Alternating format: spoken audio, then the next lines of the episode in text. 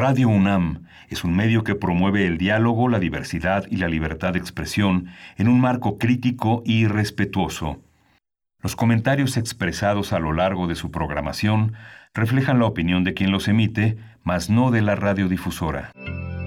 Radio UNAM presenta Primer Movimiento. El mundo desde la universidad.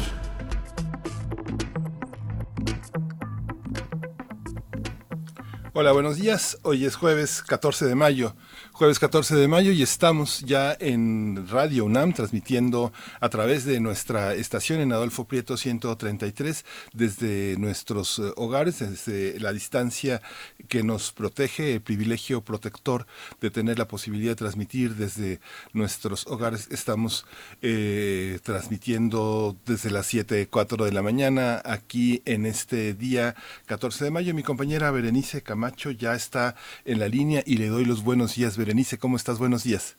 Hola, ¿cómo estás? Miguel Ángel Quemán, qué gusto, qué gusto estar con ustedes.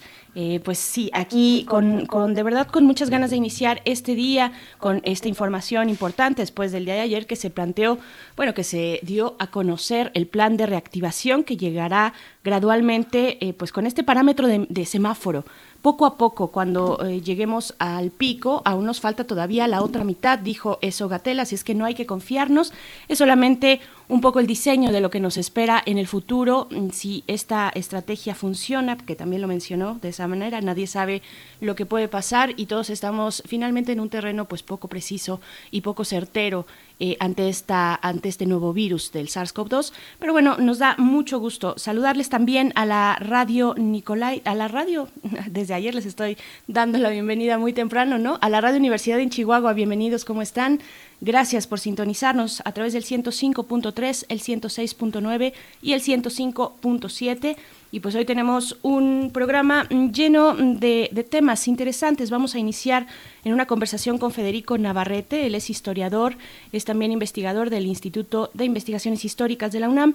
El tema que eh, pues conversaremos son los ritos, los rituales funerarios en las distintas creencias religiosas, algo importante pues de tener en cuenta también en estos momentos, ¿no?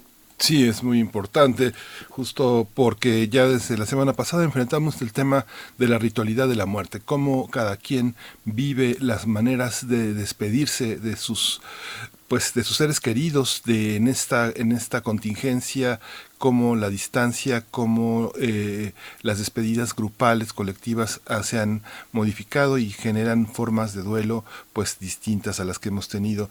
Y en términos de la historia también hoy vamos a completar el tema que abrió el doctor Alfredo Ávila, el historiador Alfredo Ávila, con el tema de la Gran Depresión en 1929. Así es, bueno, una primera hora, como pueden escuchar, llena de, eh, de, historia y muy interesante también, para después, en nuestra segunda hora, iniciar con nuestra nota nacional. Vamos a estar comentando con Alejandra Leiva, ella es abogada de, derechos humanos de SEMDA, el Centro, Centro Mexicano de Derecho Ambiental, acerca de esta terrible, terrible noticia, el asesinato del ambientalista Eugi Roy Martínez en Oaxaca. Así es que, bueno, es algo en lo que nos detenemos porque sigue esa realidad también compleja y, violenta en nuestro país a la par de todo esta, este confinamiento, Ángel. Sí, vamos a tener también, hoy vamos a tener aire también, vamos a tener la presencia de la escritora Rosa Beltrán, vamos a tener una serie de recomendaciones. Ella va a hablar de epidemias e invasiones en la literatura y la nueva normalidad. Eh, Rosa Beltrán es una escritora muy, muy destacada, una mujer que piensa, que escribe, que ensaya y va a estar con nosotros como parte de las actividades de difusión cultural de nuestra casa de estudios. Por supuesto eh, que son muchas las actividades que, que están eh, de manera digital de manera virtual por parte de la Coordinación de Difusión Cultural de esta universidad. Después de esa sección de aire con Rosa Beltrán estaremos pues llegando a la poesía necesaria. Yo tengo el gusto de eh, compartirles eh, esa sección, ese poema y la música que acompaña, para después llegar a nuestra mesa de hoy, que es jueves. Recuerden, si todavía es importante, o, o no lo sé, díganos ustedes, recordar qué día es cuando todo parece indistinto, pero hoy es jueves de los mundos posibles con el doctor Alberto Betancourt, historiador y profesor de la Facultad de Filosofía y Letras de la UNAM. Donald Trump y el crack del 2020 es el tema que nos propone para esta mañana en la mesa del día. Y vamos a tener en el tema de derechos humanos la sección que ya abrimos desde hace varias semanas y que está a cargo hoy de Jacobo Dayan. Hoy vamos a hablar del decreto de las Fuerzas Armadas en las labores de seguridad. Ayer lo abordamos, hoy tendremos otro punto de vista. Jacobo Dayan coordina la cátedra Nelson Mandela de Derechos Humanos en las Artes de la UNAM, una cátedra que ya tiene muchas sorpresas, muchos, muchos aspectos valiosos que vale la pena buscar, que vale la pena asistir a ellos. Seguramente Jacobo Dayan nos va a adelantar y nos va a comentar algo de lo que ya está haciendo en ese territorio.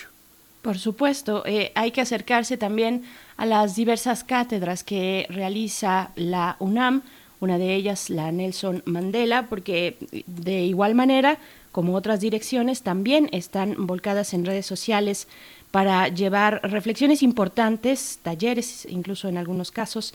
En fin, vamos a invitarles a que nos escriban en redes sociales, arroba P Movimiento en Twitter, Primer Movimiento UNAM en Facebook. Y pues bueno, vamos a hacer nuestro corte informativo. ¿Cómo vamos? ¿Cuál es el corte al día de hoy de eh, pues información sobre COVID-19 en nuestro país a nivel internacional y también en la UNAM? COVID-19. Ante la pandemia, sigamos informados. Radio UNAM.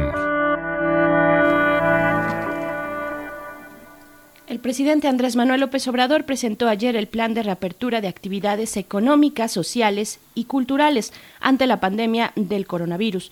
Durante su conferencia matutina, el mandatario dijo que el regreso a la nueva normalidad comprende tres etapas.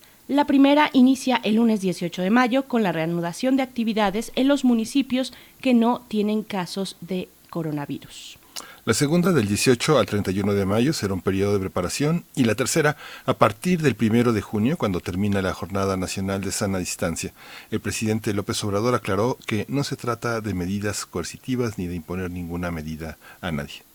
Así es. Por su parte, el canciller Marcelo Ebrard informó que en el onceavo vuelo de Shanghai a México llegarán 300.000 pruebas de coronavirus. Mediante su cuenta de Twitter, el secretario de Relaciones Exteriores dijo que este cargamento llegará este fin de semana y tiene el propósito de apoyar la fase de preparación determinada por el Consejo de Salubridad General. 71 migrantes oaxaqueños han muerto en Estados Unidos por la enfermedad de la COVID-19. Aida Ruiz García, directora del Instituto del Inmigrante Oaxaqueño, dijo que la mayoría de los decesos han ocurrido en Nueva York. Hasta el momento, ese instituto ha gestionado la repatriación de seis migrantes fallecidos por COVID-19. Zoé Robledo, director general del Instituto Mexicano del Seguro Social, informó que los trabajadores inscritos en el programa piloto de incorporación al IMSS ya pueden solicitar su crédito solidario a la palabra de 25 mil pesos.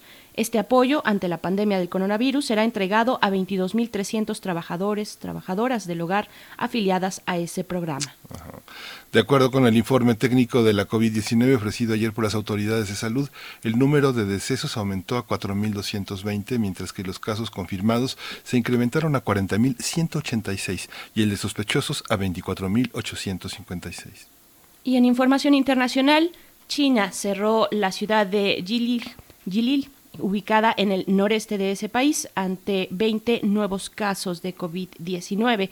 Se trata de una ciudad de millones de habitantes, quienes solo pueden abandonar el lugar si dan negativo a la prueba para detectar el virus del SARS-CoV-2 y se ponen en cuarentena. La Organización Mundial de la Salud informó que el número de personas infectadas con el nuevo coronavirus SARS-CoV-2 asciende a 4.17 millones. Según la OMS, en las últimas 24 horas se registraron 84.290 casos en todo el mundo. Los decesos por la enfermedad de la COVID-19 son 287.399 y ese recuento confirma al continente americano como el nuevo foco de la pandemia. Mac Ryan, director de emergencias sanitarias de la OMS, dijo ayer que el nuevo coronavirus puede convertirse en un virus endémico y no irse nunca como otros virus como, bueno, los ejemplos que puso, el VIH y el sarampión.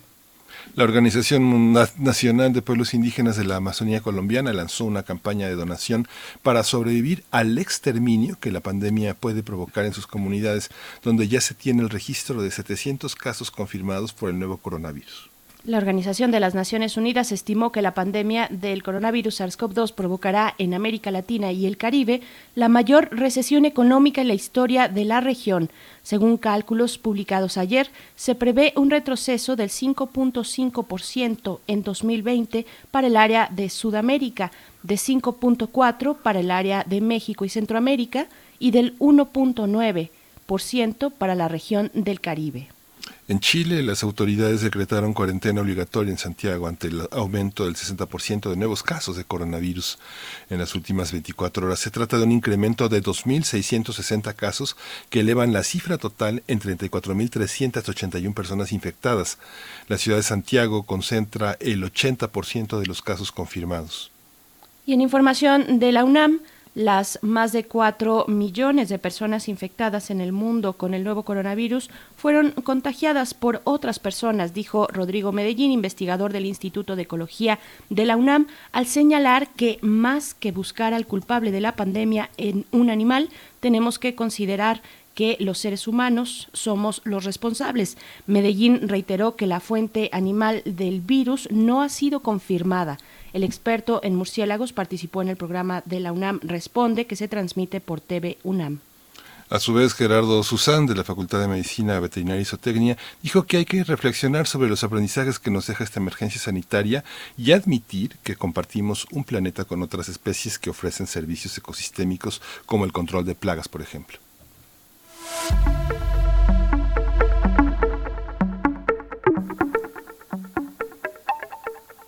Bien, pues después de nuestro corte informativo sobre COVID-19, vamos a ir con música.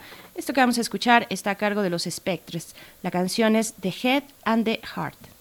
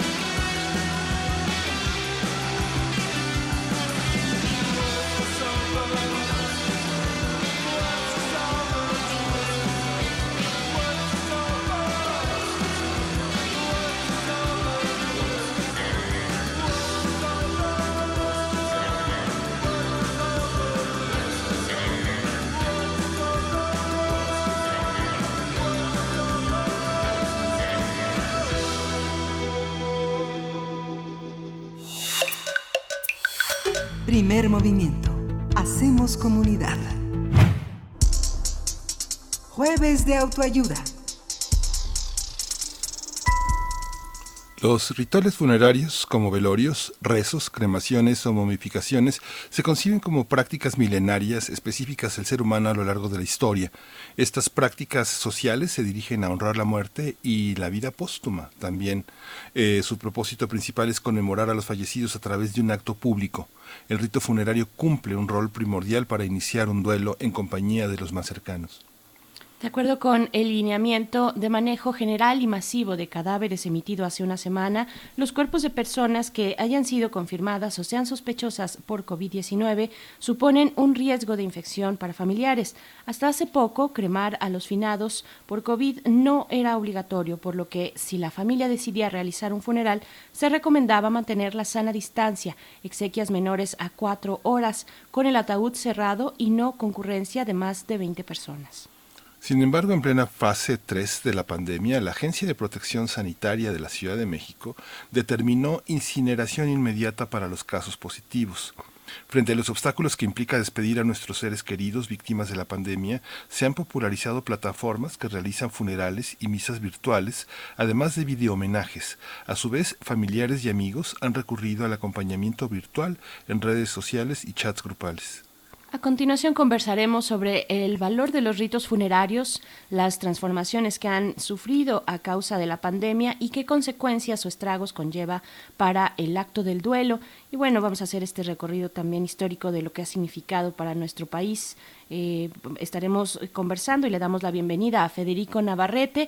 Él es historiador, antropólogo e investigador del Instituto de Investigaciones Históricas de la UNAM y también es escritor de diversos artículos, libros y novelas sobre la historia de los pueblos indígenas de América y el racismo en México. Y bueno, colaborador de este espacio también, que hoy eh, nos toca y con mucho gusto darte la bienvenida en jueves. Federico Navarrete, ¿cómo estás? Buenos días. Hola, buenos días. Es un gusto estar con ustedes en, esta ocasión, aunque el tema es fúnebre. Sí, gracias Federico. Eh, la mirada que tú tienes tiene la posibilidad de observar cosas que son invisibles a muchos ojos, Federico, muchas cosas que vienen de un pasado muy remoto, un pasado prehispánico inclusive, que está también inmiscuido en la vida, en las ritualidades de un mundo indígena, un mundo indígena que está entre nosotros con todo y que a veces el mundo indígena ande de saco y corbata y a veces oculte sus propias filiaciones. ¿Cómo conviven estas formas de duelo entre nosotros? ¿Hay un duelo definitivo, homogéneo o hay muchos duelos? ¿Cómo enfrentar esta situación actualmente? Pues creo que en nuestro país, como conviven muchas culturas diferentes, muchas tradiciones distintas, esa pues es la, principal riqueza de, nuestra cultura nacional, la diversidad, y, pues también en, en la manera de, realizar duelos, en la manera de despedirse de los difuntos, los ritos funerarios, hay grandes diferencias. Justamente esta semana, eh, Chasnaya Aguilar, la, escritora Ayú, mi hija de Oaxaca, publicó un texto sobre el tema en que relataba las diferencias entre su comunidad Ayutla, en que en el velorio se discuten detalladamente una y otra vez los últimos momentos del difunto, porque es una manera de establecer que haya muerto bien, es decir, que no haya muerto como resultado de una brujería o de un daño y que por lo tanto la comunidad no tenga que resarcir ese daño. Este, mientras que cuando ella fue a su primer velorio en la Ciudad de México y preguntó con detalle por cortesía sobre las circunstancias de la, del fallecimiento de la persona, pues todo el mundo la vio rarísimo, porque eso es un tema que nosotros no discutimos. Eh, generalmente, pues para la gente de la ciudad que tiene acceso a servicios médicos, la muerte suele suceder en contextos hospitalarios o médicos y es más bien un asunto técnico. Eh, muchas veces, pues inclusive los pacientes que hemos tenido, bueno, las personas que hemos tenido la desgracia de que un pariente nuestro pase por un hospital, más bien es un proceso terriblemente opaco, ¿no? Porque los médicos no nos cuentan nada, no nos explican bien las cosas, nos hablan un idioma incomprensible. Y entonces, pues esas son dos experiencias radicalmente diferentes de, luto, ¿no? También, desde luego, pues los inmigrantes judíos tienen sus propios rituales de, para despedirse de sus difuntos, los, las diferentes religiones. Entonces, hay una gran variedad, ¿no? El, lo que sí quizás sea común eh, en muchos sectores, no en todos, es como la importancia de la participación comunitaria en, el ritual funerario. O sea, la, la persona difunta no solo se despide de su familia inmediata, de sus parientes, sino también se despide de su comunidad. porque justamente el fallecimiento es un tránsito a otra manera de relacionarse con su comunidad.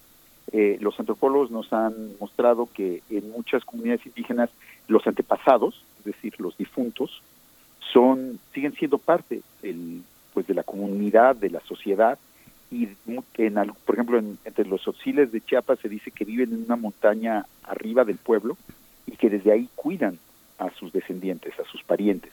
Entonces, pues el, la muerte es un asunto comunitario también y la, el funeral. mientras que en nuestras sociedades urbanas, pues es más bien un asunto privado y familiar. por supuesto, Federico Navarrete. Y eso nos, bueno, nos abre muchísimas oportunidades para reflexionar. Mm, yo pienso de inmediato en el duelo, en la forma en la que se maneja el duelo tanto en las ciudades como en las comunidades indígenas de una manera distinta. Ya nos hablas de esa cercanía y lo hemos visto y lo podemos ver pues en vestigios eh, arqueológicos donde en las, en, en las distintas zonas o en algunas zonas del país eh, las, mm, digamos, las tumbas, los lugares de entierro, están muy cercanos o incluso dentro o bajo las mismas casas, es decir, no hay una separación como, nos, eh, como sí se obliga en los centros urbanos, en las ciudades más modernas, a separarse, a cortar de tajo, a, llevar a, nuestros seres queridos a un lugar eh, lejano tal vez específicamente, y, y no solamente eso, sino que hay mm, varios manuales donde te dan los cinco pasos que debes realizar para eh, sortear tu duelo y llegar finalmente a, separarte de esa de ese ser querido a nivel sentimental, ¿no? Pues es que eso ya es una cosa más general, no solo de, México, sino en todo el mundo. Eh, eh, y eso es algo que ha trabajado la antropología de la muerte, ¿no? Que es una rama de la antropología que justamente trabaja estos asuntos. Eh, en muchas, en la mayoría de las culturas, la muerte no es una transición abrupta. Para nosotros, la muerte es un absoluto. Estás vivo o estás muerto y, pues depende de qué lado estás, es, el, es un tratamiento completamente diferencial. En cambio, para, para muchas culturas del, del mundo, incluidas muchas de las culturas indígenas mexicanas, la muerte es la culminación de una transición que, que empezó con el nacimiento mismo y no es la extinción del ser. Entonces, desde, desde que nacemos, desde que nacen los seres humanos tienen elementos que van a ir, irse fortaleciendo a lo largo de su vida y que inclusive se fortalecen después de su muerte y otros que se van debilitando. Por ejemplo, los pueblos indígenas de, México suelen creer que las personas con la edad van adquiriendo un mayor calor, van acumulando fuerza vital, fuerza anímica, y eso es lo que hace que los ancianos sean tan sabios y tan poderosos, que se les respete como se les respete, y bueno, esa acumulación de calor continúa después de la muerte o debe ser mantenida después de la muerte justamente para que ese calor eh, se mantenga dentro de la comunidad y puedan convertirse los, los ancianos en antepasados protectores. Entonces, la muerte es un proceso de transición que empieza desde antes de lo que nosotros lo pensaríamos y que dura después. Y, el, y el chiste de, de, todo el ritual funerario, la, la función de todas las acciones que se hacen alrededor de la persona que está falleciendo y del difunto después, tiene que ver con, con facilitar ese proceso y evitar que se, eh, que se malogre, que, que lleve a un resultado diferente. Si no funciona bien el proceso, entonces lo que tiene son ese otro tipo de figuras asociadas con la muerte que nos resultan temibles, que nosotros llamamos fantasmas, apariciones, almas en pena. O sea, hay mucho que son justamente aquellos muertos que no fueron acompañados debidamente en su camino a, su otra, a la nueva forma de ser que van a tener la, la de muertos, o al mundo de los muertos en algunos casos, y que como tal pues quedan un poco en medio entre la muerte y la vida, y, y a los primeros desde luego a los que pues acosan, pueden ser muy peligrosos estos espíritus, o pueden ser simplemente pues, tristes, pero eh, a los primeros a los que se acercan es a sus deudos, a las personas más cercanas, y, y les provocan todo tipo de daños. Eh, en términos psicológicos, nosotros podemos decir que eso se llama un duelo mal resuelto. Cuando alguien no eh, pasa eh, de una manera más o menos adecuada por los procesos del duelo, lo que sucede justamente es que no se despide de la persona que se falleció y eso genera todo tipo de problemas para el para la persona que se queda, digamos, ¿no? pues siente tiene sensaciones de culpa, tiene sensaciones de pérdida terrible, puede caer en depresión y puede llegar a enfermar y morir. Eso, en, para otras culturas, es que un fantasma o un, alma en pena la está enfermando, la está atacando.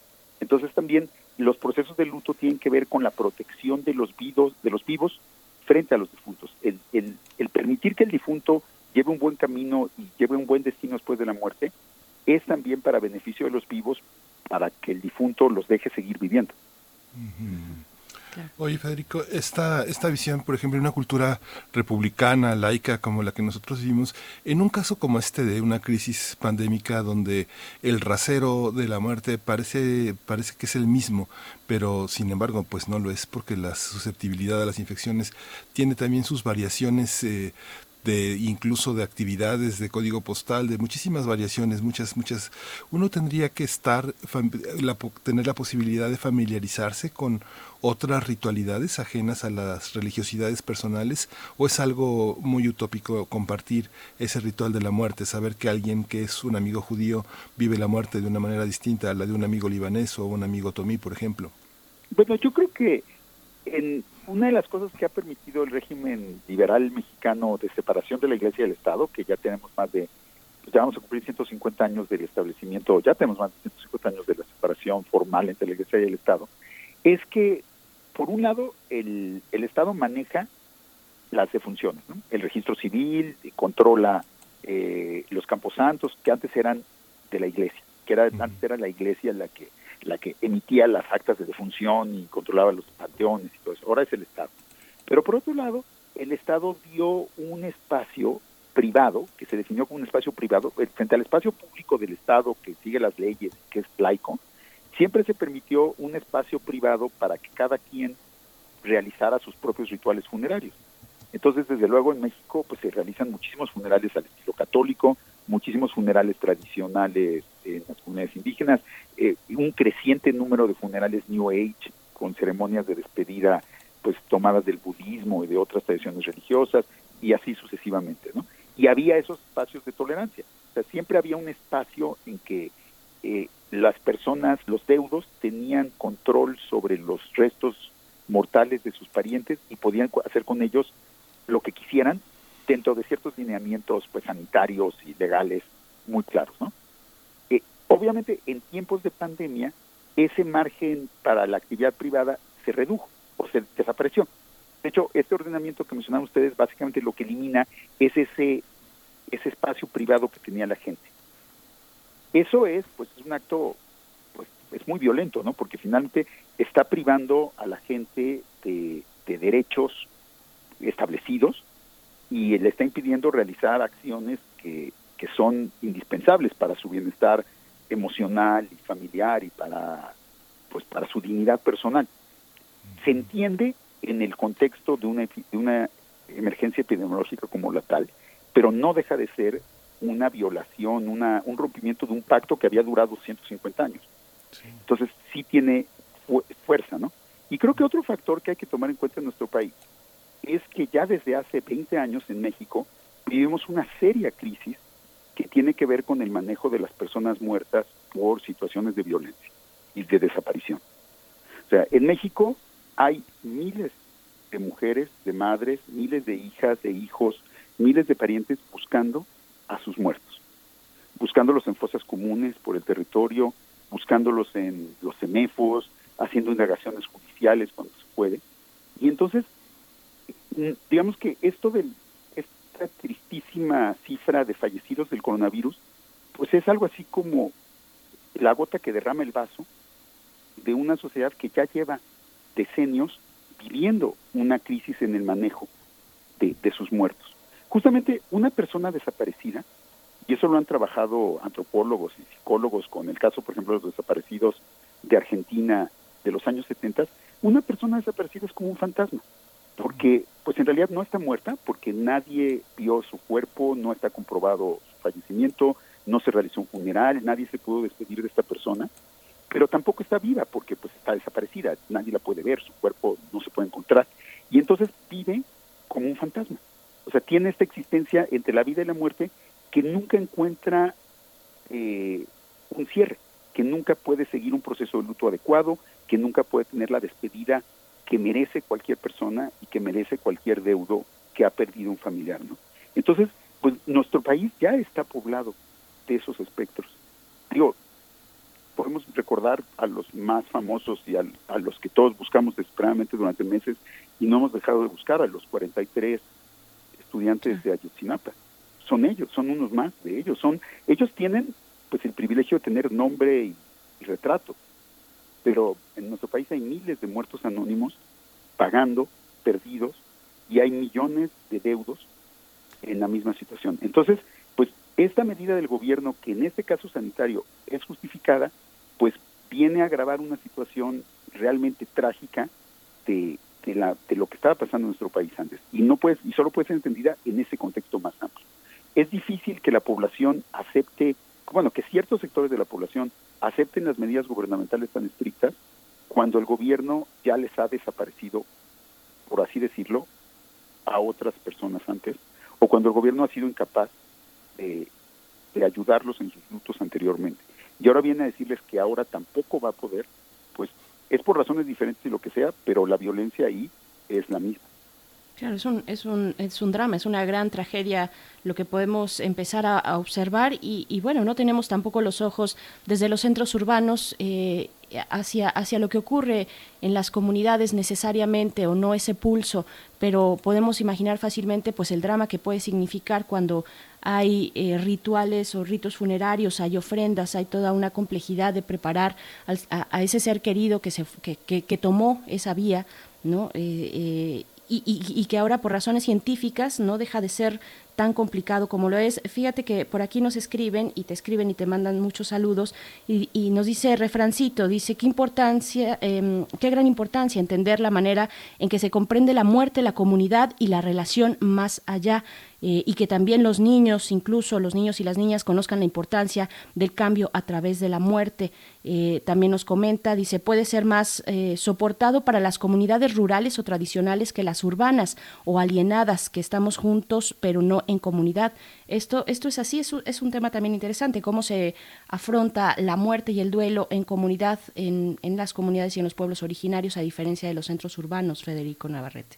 Sí, pues es todo un tema. Yo, mira, no conozco los detalles, pero los incidentes que ha habido en la periferia de la Ciudad de México, justamente porque las autoridades sanitarias en los hospitales no permiten que los que los deudos tengan acceso a los cuerpos de, sus difuntos o que puedan despedirse de ellos, pues no hay que olvidar que uno de los incidentes sucedió en Ecatepec, que es una de las regiones donde hay más desapariciones de, de mujeres jóvenes en este país, donde hay mayores tasas de violencia, de criminalidad, de homicidios no resueltos. Entonces, pues es difícil que ahora el Estado le pida confianza a una población a la que ha desatendido, a la que ha ignorado y a la que ha literalmente matado por su propia incompetencia desde hace décadas. Entonces, pues también el, tampoco es lo mismo la experiencia urbana en zonas que han sido vulneradas desde hace décadas por la violencia y que no han tenido la menor protección del Estado, a la que les ha fallado el Estado, porque el Estado de México es así el ejemplo más brutal del colapso de un sistema de seguridad y de un Estado fallido que podemos pensar, y está aquí a la vuelta de, nuestra casa, ¿no? Entonces, pues ahí es difícil que ahora acepten una buena razón cuando ha habido tantas malas razones para ese tipo de violencias, ¿no? Entonces, pues también, en, como en todo en la vida, en la muerte hay privilegio. O sea, finalmente, cuando tú, las, los grupos de clase media que viven en condiciones de mucho más prosperidad y seguridad, pues quizá puedan adaptarse a esta pérdida de luto van a tener más herramientas que los grupos que ya han sido vulnerados anteriormente por otras razones, ¿no? Entonces, pues creo que tristemente este es otro caso más de lo que México ha estado viendo en los últimos años, que es una necropolítica, ¿no? Auténticamente una política de la muerte, en que pues la, la eliminación física de las personas es una constante, en que tenemos estos miles de desaparecidos, estos cientos de miles de fallecidos, y pues ahora esta epidemia viene a agravar esta circunstancia en las zonas donde la circunstancia justamente ya era grave desde antes. Hay un nuevo elemento, Federico, que se suma pues a un enojo que dio eh, motivos a, algunos cambios en México, entre ellos la votación de 2018, pero cuando, una, cuando un país tiene ese duelo, ese, esa, esa tristeza, ¿Hacia, ¿Hacia dónde conduce esta parte? Hay quienes piensan que es una tendencia a la melancolía, que es una patología pues severa, pero este, esta, esto que estás describiendo como una atmósfera pues social, antropológica, de grandes dimensiones, ¿a qué conduce poblacionalmente? Digo, es una pregunta muy amplia ya en el cierre de esta conversación, pero si nos puedes eh, dar una orientación pequeña. Pues yo creo que México va a tener mucho duelo que hacer. el, ya desde antes y ahora con los con los fallecidos de, esta epidemia, eh, no solo individualmente, como pues cada familia, cada persona tendrá que enfrentar sus pérdidas dolorosas, pues, pues con, con el apoyo de, los que están a su alrededor, de los que lo quieren, de, sus comunidades, pero mm, como, como sociedad tenemos que, que enfrentar realmente esta, esta deuda, esta deuda con nuestros muertos, porque, porque esos porque los 43 estudiantes de Ayotzinapa, los miles de desaparecidos, los, los cientos de miles de muertos son de todos, no son solo de, sus madres y sus hijas y sus hermanas y sus padres, son, son de todos nosotros porque nosotros permitimos que sucediera esto a nuestro alrededor, porque nosotros de alguna manera no hemos logrado detenerlo y eso es nuestra responsabilidad, no haber detenido eh, esto, ¿no? Entonces, pues creo que como sociedad vamos a tener que, que hacer un duelo colectivo, para que, implica también el vernos a los ojos y ver qué ha salido mal y qué ha salido bien. O sea, yo creo que las autoridades sanitarias en, en, esta crisis han actuado correctamente y que han hecho su mejor esfuerzo. No podemos juzgar del éxito de su política y no hasta que pues evolucione la epidemia, pero hasta ahora yo creo que las cosas se han manejado muy bien y eso es excepcional en la historia del Estado mexicano, ¿no? Yo diría que esta es como la primera crisis eh, en muchos años que el Estado mexicano maneja con competencia, con respeto a los derechos humanos con, y con profesionalismo. Pero pues hay muchas otras que no supo manejar el Estado mexicano. Y vamos a tener que hacer un balance de todo eso.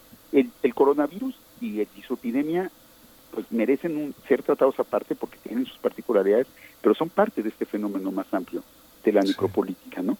Y, y justamente yo, si, tuviéramos tiempo, yo cuando me, llamaron ayer para, para, invitarme a este programa, que, que con mucho gusto, me acordé inmediatamente de un poema de Ezra Pound, que es este poeta inglés que, que vivió, y no digo norteamericano, que vivió en Italia muchos años, que en sus cantares o cantos completos, el primero de sus cantares, de su gran obra poética, es justamente una evocación a los muertos insepultos.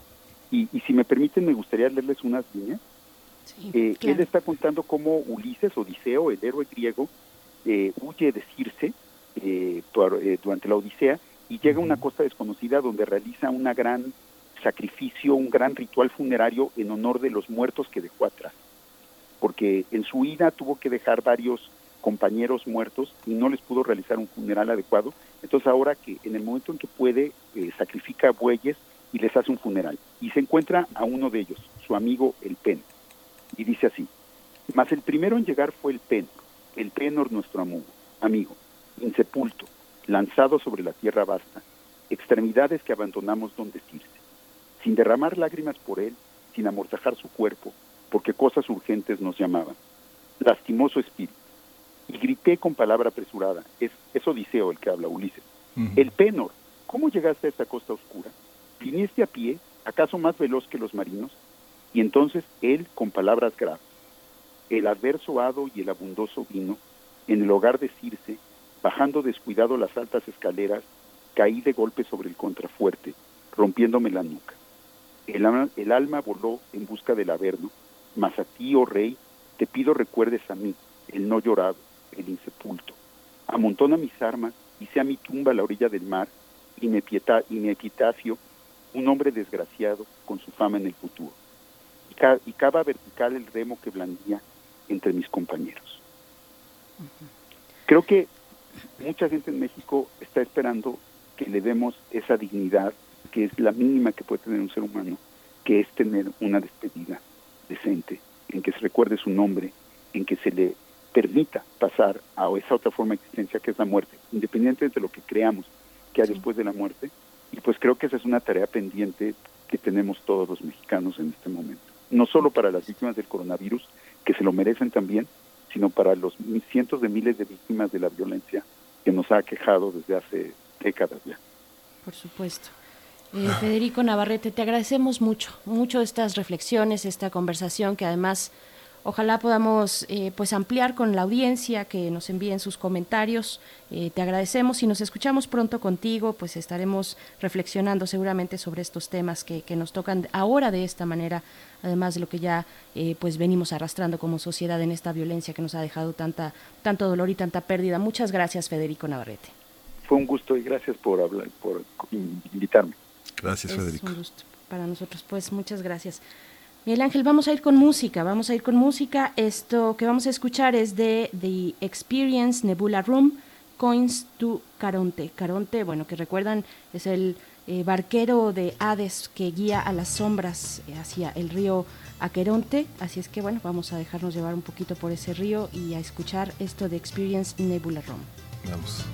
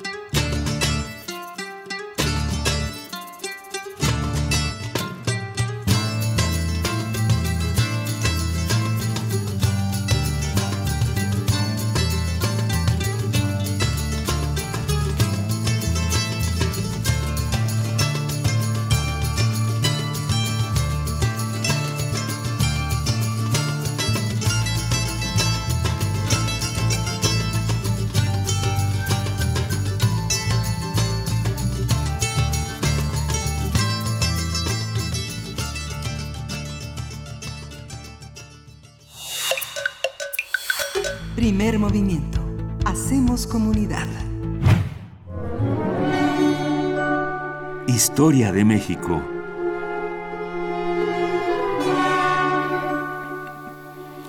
Ya, ya está con nosotros Alfredo Ávila, el doctor Alfredo Ávila, miembro del académico del Instituto de Investigaciones Históricas de la UNAM y uno de los eh, pilares de aquí en primer movimiento, un hombre dedicado a la historia, al ensayo, a la reflexión sobre nuestros días y los de ayer.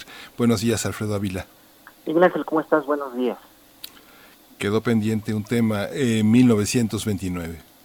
Sí, mira, eh, por desgracia hace 15 días no, no tomé la llamada a tiempo y, tuve, tuve muy poco tiempo para, para hablar de, esta gran recesión, el crack del 29 y la recesión que se extendió todavía durante varios años y que fue durante mucho tiempo la peor recesión en, en la historia eh, eh, del sistema capitalista global. Eh, digo que fue la peor recesión porque me parece que en este momento estamos entrando en una que sin duda será comparable.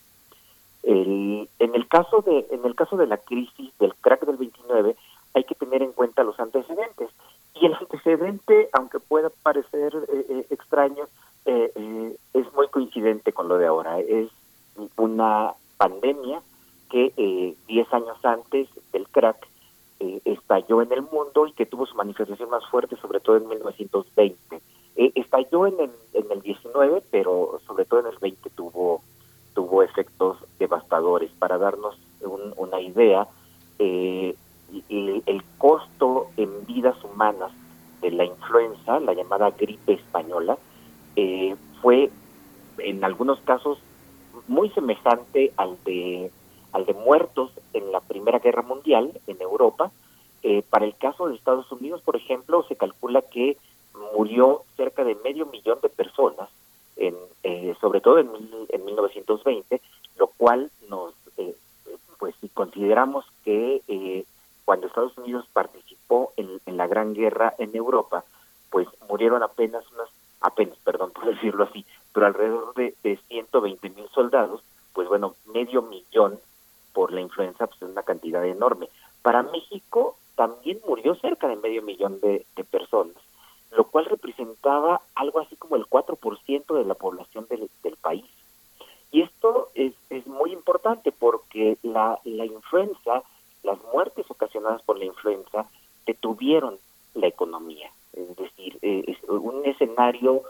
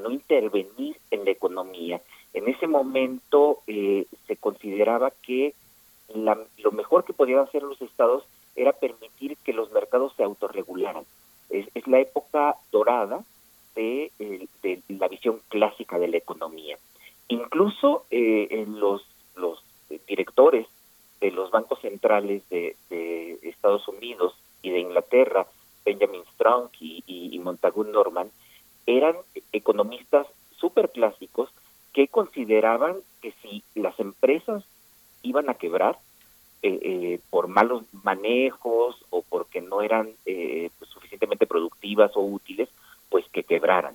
el Estado no, no debería intervenir en las, bancarrotas y, y auguraban que para superar la crisis era necesario curar al paciente eh, de una manera dura. Y así es, esta, esa metáfora eh, eh, organicista de considerar que la economía es como un paciente que tiene, que tiene una enfermedad y que entonces enferma tiene que ser sacrificada.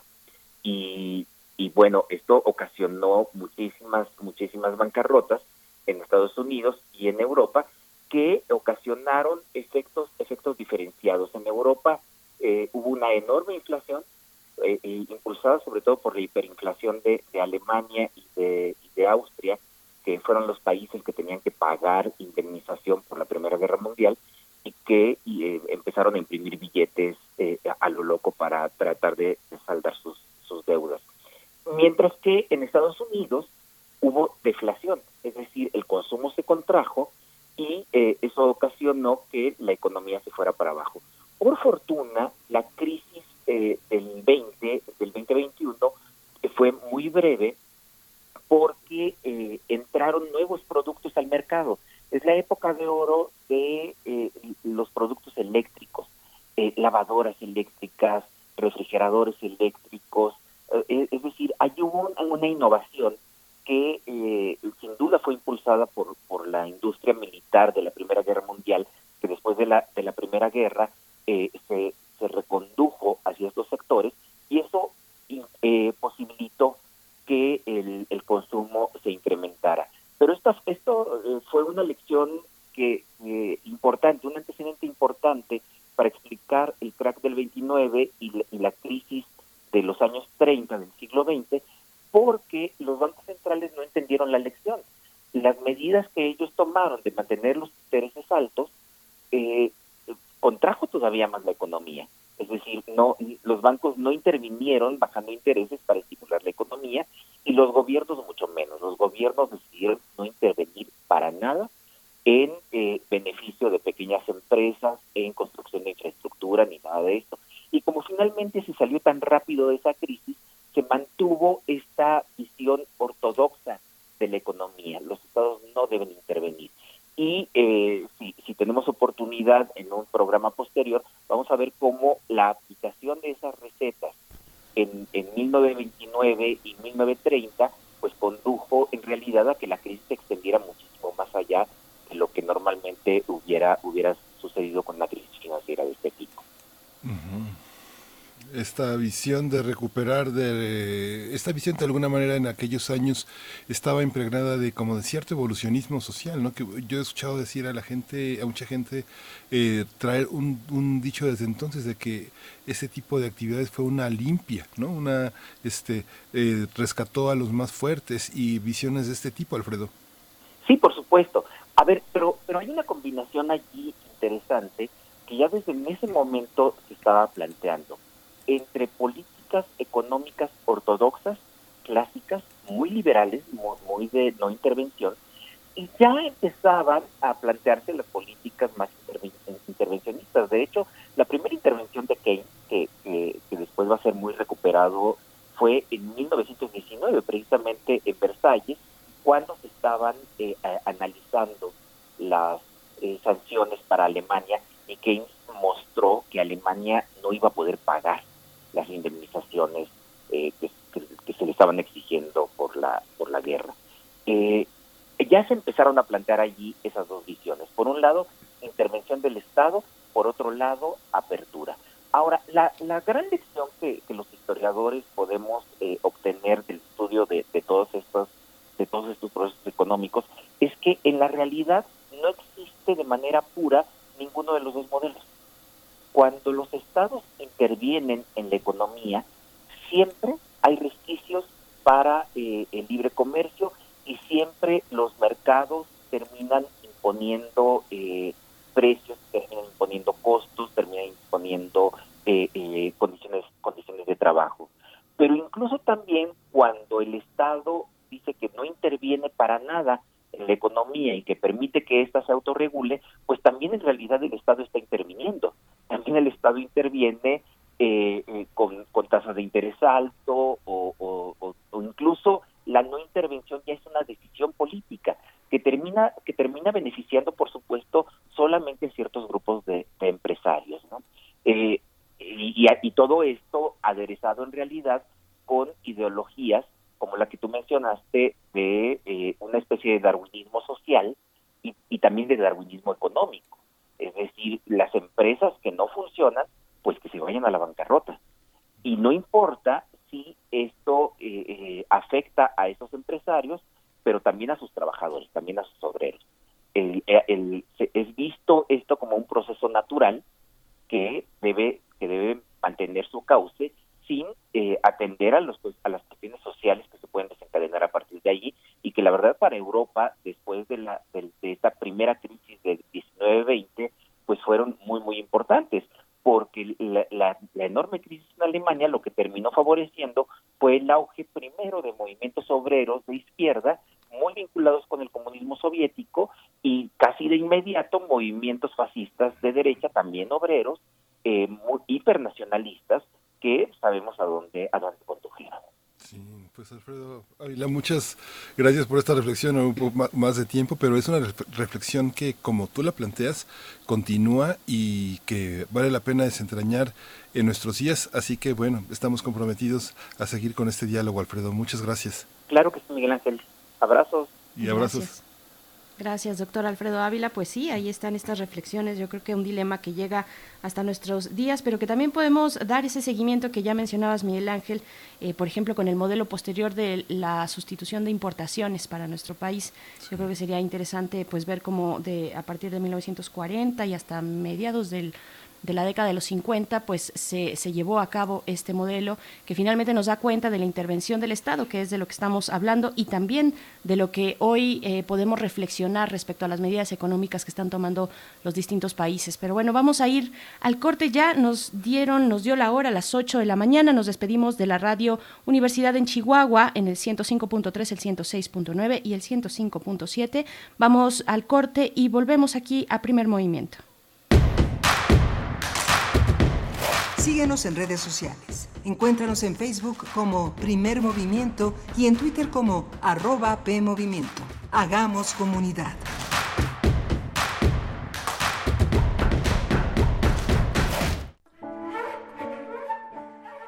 El ser humano surgió de una evolución de millones de años. Ha levantado civilizaciones y culturas muy complejas. Ha desarrollado arte y tecnologías ahora se enfrenta ante una crisis debido a una pandemia mundial. El Aleph, Festival de Arte y Ciencia, nos ayudará a analizar todo lo que sucede con el COVID-19.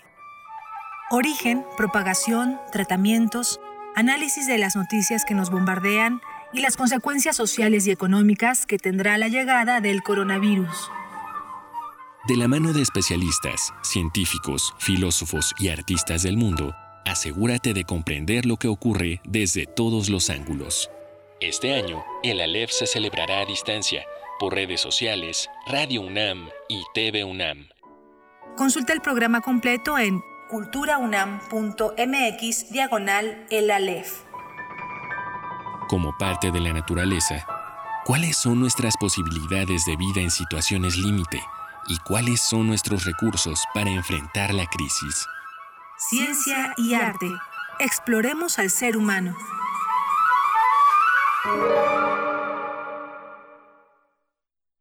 Para la mayoría de la gente, beber significa jovialidad y grata compañía, pero no así después de despertar a la realidad, ya sea en la cárcel o en algún hospital, sin saber qué pasó. Mayor información al 5705-5802. Lada sin costo 01800-561-3368. La cuarta transformación en México ya arrancó. Y hemos empezado pronto y bien. Como nunca antes se combate la corrupción y se mejora la educación. También trabajamos en tu seguridad y vamos por los empleos que necesitas. En PT trabaja y cumple. Afíliate al Partido del Trabajo y juntos lucharemos por un México más justo. El PT está de tu lado. Con ética, humanismo y actitud de servicio, nuestros residentes universitarios atienden casos de COVID-19. Ellas y ellos necesitan nuestro apoyo. Participa en la campaña Dona un kit. Protege a un residente. Con tu apoyo donaremos batas desechables, gorros, cubrebotas, cubrebocas y demás material de protección. Costo de cada kit 314 pesos. Donativos a partir de 100 pesos. Estos son nuestros datos bancarios. Beneficiario Fundación UNAM AC, sucursal 0870, cuenta 53 30 19. Clave interbancaria 0021 800 870 053 301 95. Notifica tu donativo al correo servicios@funam.mx. Muchas gracias por apoyarnos. La UNAM, siempre al servicio de la nación.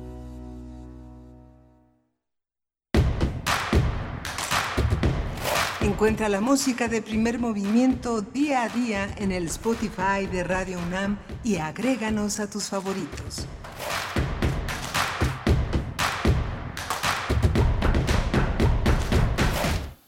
Hola, muy buenos días, bienvenidos, bienvenidas. Estamos iniciando nuestra segunda hora del día de hoy en primer movimiento cuando son las 8 de la mañana con 5 minutos. Hoy es jueves 14 de mayo y saludo a mi compañero Miguel Ángel Quemain.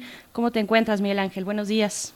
Hola, Berenice Camacho, buenos días. Buenos días a todos nuestros radioescuchas que nos han acompañado desde las 7 de la mañana y que están eh, haciendo presencia a lo largo de la primera hora del primer movimiento y a los que se incorporan y que no saben que hemos tenido una hora muy interesante, muy interesante alrededor de una reflexión histórica sobre la pandemia y sus consecuencias en la vida cotidiana a partir del conocimiento de nuestra historia, de nuestra cotidianidad y de los significados, de los grandes significados que tienen para para nuestro futuro. Berenice Camacho hablaba al inicio de las eh, del programa de las eh, advertencias que había hecho el doctor López Gatel, las autoridades sanitarias en torno al, a este coronavirus, este nuevo coronavirus que es, eh, produce la enfermedad del COVID-19 y que estará entre nosotros. Muchos ya dicen no se irá, no se irá como el VIH, como el sarampión, pero que deja consecuencias pues muy muy importantes. Dijeron que no continuarán las clases mientras no esté el semáforo en verde, está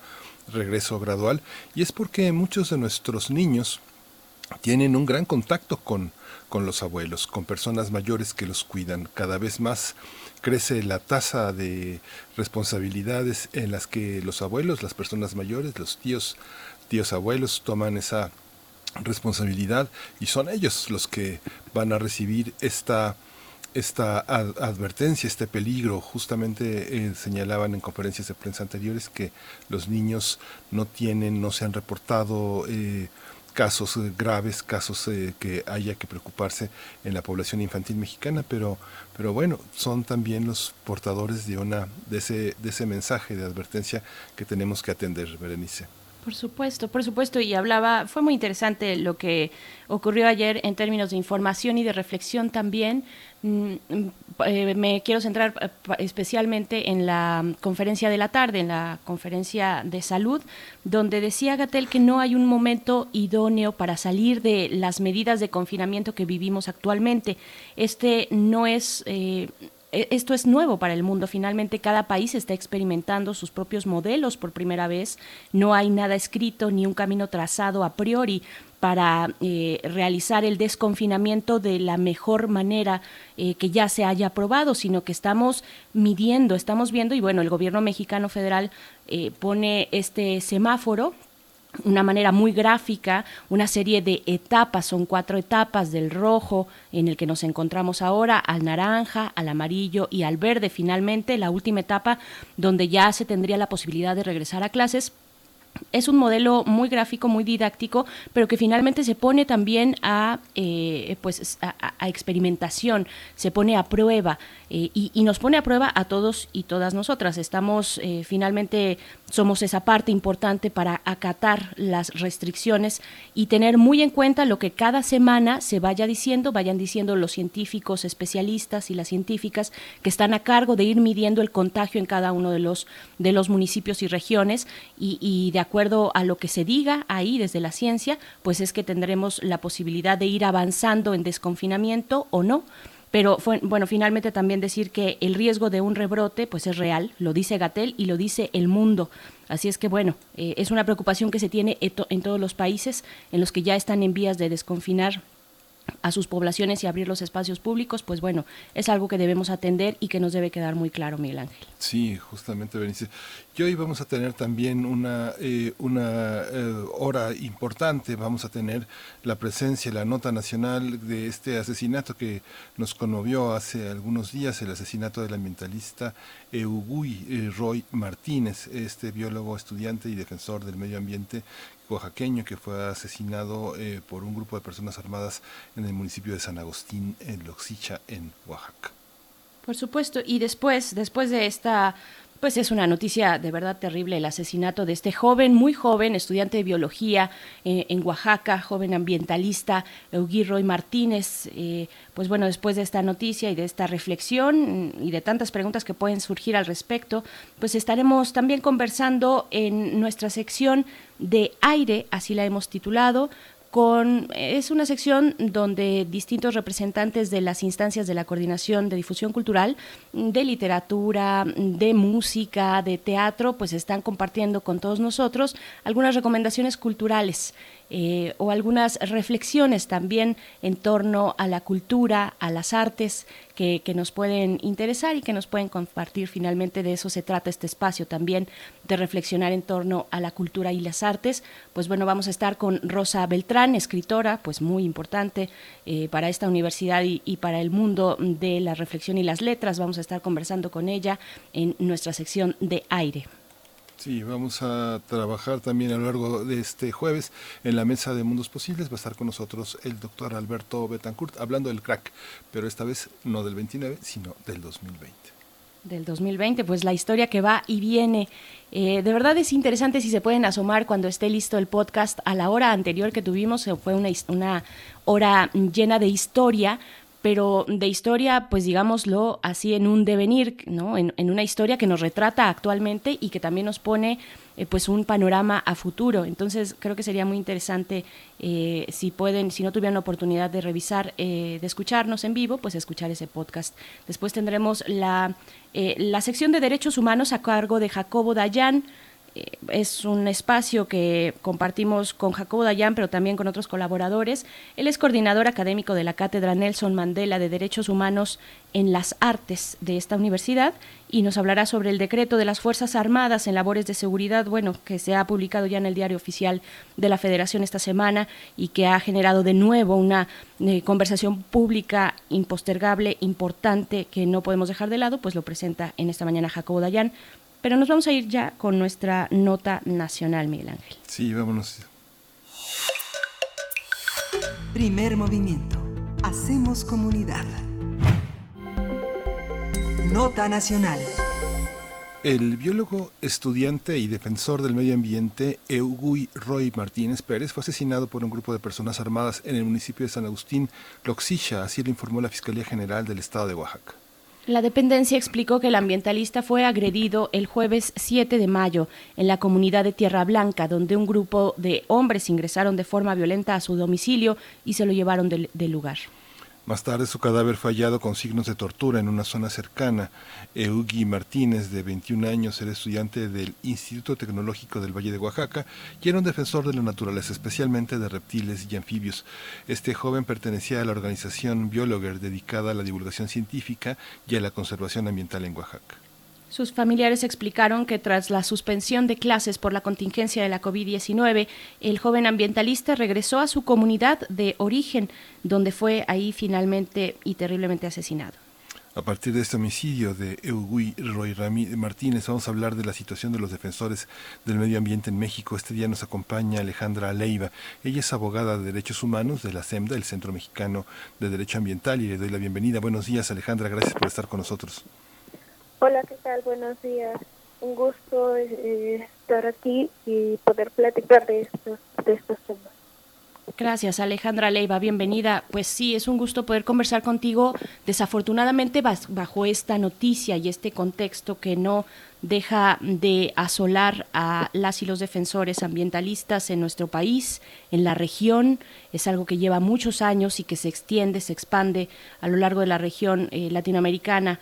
Eh, cuéntanos, por favor, pues, eh, cómo, cómo está el panorama eh, nosotros, bueno, muchas personas en este país eh, se votó en 2018 por un cambio, por un cambio donde no fueran los agentes del Estado la principal amenaza tanto de periodistas como de defensores y defensoras de derechos humanos. ¿Cómo estamos llegando a este 2020 en este sentido, el riesgo que tienen eh, las personas defensoras? Sin duda, nosotros desde el trabajo que hacemos y la documentación constante de este tipo de casos. Eh, ya llevamos eh, varios años, aproximadamente seis años, eh, monitoreando esta situación, ya que se veía venir como una constante, no solamente para los defensores del medio ambiente, sino para los defensores de derechos humanos en general y los periodistas. y que, bueno, para la defensa ambiental hemos visto un riesgo y una vulnerabilidad particular eh, y que incluso se ha se ha identificado, como bien dices, en, en toda la región, ¿no? Eh, y que a pesar de estar en esta emergencia sanitaria, a pesar de estar en, en esta situación en, en, estos momentos, pues eh, ya llevamos seis asesinatos, ¿no? De personas eh, defensoras del medio ambiente, de personas defensoras de derechos humanos y vemos que desde el 2017 hemos visto un aumento en, en los asesinatos, si bien ha habido una disminución en los ataques a personas defensoras del medio ambiente en, general, hemos visto una tendencia a la alza en los asesinatos, ubicándole en la primera agresión que identificamos eh, y esta este cambio pues sí nos hace eh, pues reflexionar qué es lo que está pasando no y también al identificar que esta también ha sido una constante eh, pues de que el gobierno es el señalado, el presunto responsable en aproximadamente el 30% de las agresiones, pero también hay un 30%, una, un porcentaje casi igual de agresiones donde no se tienen mayores datos de quiénes son los agresores y por qué, ¿no? Eh, otro Perdón, si puedo, discúlpame Alejandra, solo si puedo hacer el paréntesis, eh, eh, me remitía a las cifras de, o bueno, la mención de que son los agentes del Estado los que en el pasado, en sexenios anteriores, perpetraban estos actos violentos contra defensores y periodistas. No significa que este sea el caso en este, en este momento, solo eh, por claridad en la información hay que, mm, puedo, puedo decir eso e interrumpirte. Discúlpame, continúa, por favor.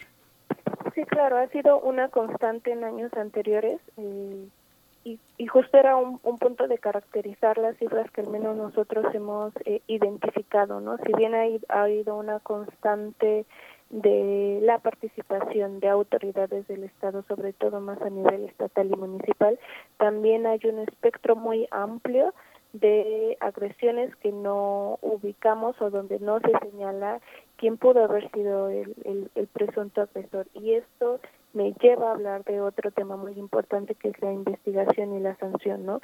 Que en nuestro país en general hay un gran vacío en la administración de justicia. México es uno de los países que tiene niveles altos de corrupción y de impunidad y que esto también trastoca el tema de personas defensoras y trastoca la investigación de las agresiones que pueden constituir un delito y significativamente cuando hablamos de los homicidios. Eh, nosotros no hemos podido tener esa información de cuántas carpetas de investigación están abiertas por este tipo de agresiones y cuál es su estado, ¿no? No tenemos eh, información acerca de detención de presuntos responsables, ni de sanciones, ni de sentencias condenatorias. Y eso también ayuda a perpetuar perpetuar este este contexto de muchos silencios, ¿no? De muchos silencios y de muchas dudas. Sin embargo, estamos viendo que eh, personas que se dedican a la defensa ambiental en diferentes contextos, incluso no ya solo sobre la defensa del territorio frente a la implementación de megaproyectos como puede ser la minería, sino personas eh, como en Gurroy que se dedicaban a o que tenían más eh, una participación en la conservación y en la divulgación y en la difusión eh, pues también están siendo atacados ¿no? y, y creo que es muy complejo es bastante complejo el, el contexto de violencias que se enfrentan mujeres y hombres que defienden el medio ambiente porque no solamente es el riesgo por sí mismo de defender eh, el medio ambiente que puede ser la tierra, que puede ser el territorio, que puede ser el territorio de comunidades indígenas, sino que también las mujeres se enfrentan a eh, violencia de género y que también se enfrenta a eh, la, la delincuencia y la violencia común en, en las localidades. Entonces es una complejidad de violencias muy diferentes y que también es eh, muy distinta eh, en cada uno de los lugares de, del país, ¿no? Eh, también la situación, por ejemplo, de Chihuahua no es lo mismo que Oaxaca, entonces eh, estamos ante un contexto bastante complejo donde muchas violencias y actores se interrelacionan. Señalaban en los datos que ha recorrelado la SEMDA que eh, los ataques han disminuido, pero los homicidios han aumentado. Pareciera que las advertencias han dejado de tener efecto y han pasado a los hechos y la cantidad de crímenes impunes. En las mismas cifras que ustedes señalaban, señalaban que en los últimos hechos Casi 100 personas han muerto, cerca de 86 activistas y gran parte de estos crímenes pues han quedado impunes. ¿Cómo ha sido la relación con la con la fiscalía, con el nivel de denuncias y eh, este tema que queda en el aire? La denuncia no es un hecho consumado, el homicidio sí, pero es el preludio, como pasa con los feminicidios, una pequeña advertencia que no se escucha y que termina en la muerte de una persona. ¿Cómo cómo lo han cómo es la situación, Alejandra? Y también hemos señalado que hay que hay patrones que se han que se han ubicado no eh, una de incluso de las primeras agresiones que normalmente las personas han denunciado es decir no se llega al homicidio como bien dice sin agresiones previas pues hemos visto que el inicio del camino también se se observa eh, la estigmatización o la difamación tanto por medios de comunicación, por autoridades, eh, por diversos actores, ¿no? y esta estigmatización está muy enfocada a los defensores ambientales, de identificarlos o de posicionarlos como, como enemigos, como enemigos públicos, al señalarlos como personas que están en contra del desarrollo, personas que están en contra de que la gente tenga empleo, personas que están en contra de, de la nación y ese discurso es sumamente peligroso por cualquier tipo de actor eh, peor aún si son autoridades del Estado que posicionan este tipo de, de discursos porque deja una imagen eh, donde esa persona evidentemente puede ser percibida como enemigo o enemigo social y no hay un reconocimiento de que defender derechos humanos es un derecho. Este tipo de, de discursos puede generar un ambiente hostil ante las personas que defienden el medio ambiente y de ahí eh, pues un camino de otras agresiones que, que pueden culminar incluso en el homicidio porque ya no hay una sensibilización en la gente en general y en diversos actores de que eh, la lucha o la defensa que está haciendo alguna persona o alguna comunidad, pues es legítima y entonces puede estar justificada la violencia que se pueda cometer contra estas personas. Eh, desgraciadamente, pues no hay no hay mayores datos de, de la fiscalía, aunque la fiscalía tiene alguna representación en el mecanismo de protección federal sobre personas defensoras de derechos humanos y periodistas. Desgraciadamente no tiene un papel fuerte eh, en la investigación y en la sanción. Para el tema de personas defensoras de los derechos humanos no hay una fiscalía, no hay un protocolo homologado de investigación. Eh, hay muchas deficiencias en la investigación porque nunca se toma en cuenta la defensa de derechos humanos como una línea que se tiene que agotar en las investigaciones y así como el asesinato de este joven de 21 años, pues hay muchas dudas en otro tipo de asesinatos. ¿no? Que se deben de esclarecer y que se deben de empujar a, saber la verdad y también eh, pues que sus familiares y que se pueda que se pueda conseguir justicia ante estos hechos. Por supuesto. Eh, Alejandra Leiva, abogada de SEMDA, ¿Qué decir de, bueno, hace unos años hablábamos eh, con mucha vehemencia del, eh, del llamado mecanismo, bueno, no del llamado, el mecanismo de protección a periodistas y defensores de derechos humanos, personas defensoras de derechos humanos. Eh, ¿Qué decir de, lo que se, de, las herramientas que tiene el Estado en estos momentos para poder proteger a estos eh, a estas personas eh, que finalmente están siendo perseguidos por X agentes.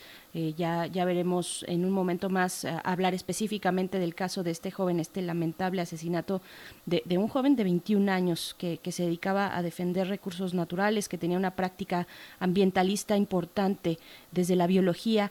Pero antes de llegar al caso específico de Eugie Roy, mm, cuéntanos sobre, sobre el mecanismo, sobre las eh, formas con las que cuenta el Estado en esta nueva administración eh, que, se ha, que se ha proyectado desde la Subsecretaría de Derechos Humanos también, que ha estado muy activa en diversos temas, pero ¿qué pasa cuando se tiene que defender a periodistas o defensores que, que están siendo amenazados o perseguidos? Sí, desgraciadamente, eh, pues el mecanismo eh, que surgió por la ley de protección a personas defensoras de derechos humanos y periodistas ya en el 2012, también porque habían varias recomendaciones de organismos internacionales donde señalaban que México tendría que hacer algo para, para enfrentar esta situación y tomar medidas. Eh, pues desde, desde el 2012 a la fecha hemos observado que pues cada vez hay más personas eh, beneficiarias o colectivos beneficiarios del mecanismo que tienen medidas de protección pero que pues desde la sociedad civil hemos identificado muchas deficiencias no eh, una de ellas pues es eh, en el tema de defensa defensores ambientales pues la, la protección tiene que mirarse desde un aspecto más colectivo, comunitario, eh, con un enfoque de género y con eh, em, identificar las diferencias culturales porque muchas de las personas más amenazadas son quienes ejercen un liderazgo vocería eh, de comunidades indígenas. Y pues hemos observado que no es suficiente y que el mecanismo se está viendo rebasada ante la situación de violencia porque las causas que originan los conflictos socioambientales no están siendo atendidas de fondo y no está cambiando incluso eh, la legislación, ¿no? Actualmente hay un tema muy importante en la Suprema Corte de Justicia de la Nación que será resuelto en siguientes eh, fechas, que es la constitucionalidad de la ley minera y que se ha señalado que no ha respetado derechos de pueblos indígenas, ¿no? La minería también ha sido una de las industrias con las que se ha relacionado en muchos conflictos ambientales y también asesinatos de personas defensoras de derechos humanos. A lo que voy es que este tipo de cambios sustanciales son los que esperamos que, que haya para que se puedan respetar los derechos humanos y no llegamos a puntos de tener conflictos socioambientales que estallen en este tipo de violencia. Entonces el mecanismo tiene, tiene que acompañarse de este tipo de cambios estructurales, eh, que vemos una, eh, una estructura muy arraigada, eh, que constantemente se cometen violaciones a, a este tipo de, de derechos humanos. el mecanismo actualmente está se ha anunciado en un proceso de reestructuración eh, en donde la oficina del alto comisionado de Naciones Unidas hizo recomendaciones al mecanismo y se supone que está en un proceso de reestructuración. Sin embargo, si la administración actual no ve este proceso más allá del mecanismo, pues desgraciadamente vamos a llegar a un a, a, un organismo que se va a ver altamente limitado porque hasta hoy en día ha habido personas beneficiarias que han sido asesinadas como Julián Carrillo, que era un eh, defensor rarámuri en Chihuahua, ¿no? Y que ya es un conflicto sabido en Chihuahua desde los años 70, la tal ilegal, la presencia de grupos organizados eh, y que no ha parado esa violencia. Entonces, tomar solamente el mecanismo como la única medida está siendo muy limitado eh, y poco efectivo en estos días. Alejandra, ¿a quién le estorbaba Egui Martínez en Oaxaca? Él estaba trabajando con reptiles y bueno, formaba parte de Biologer, un, un espacio dedicado a como a consignar, a defender, a denunciar, pero también a difundir. ¿A quién le estorbaba una persona de 21 años en esa región de, de Oaxaca? ¿Hay idea?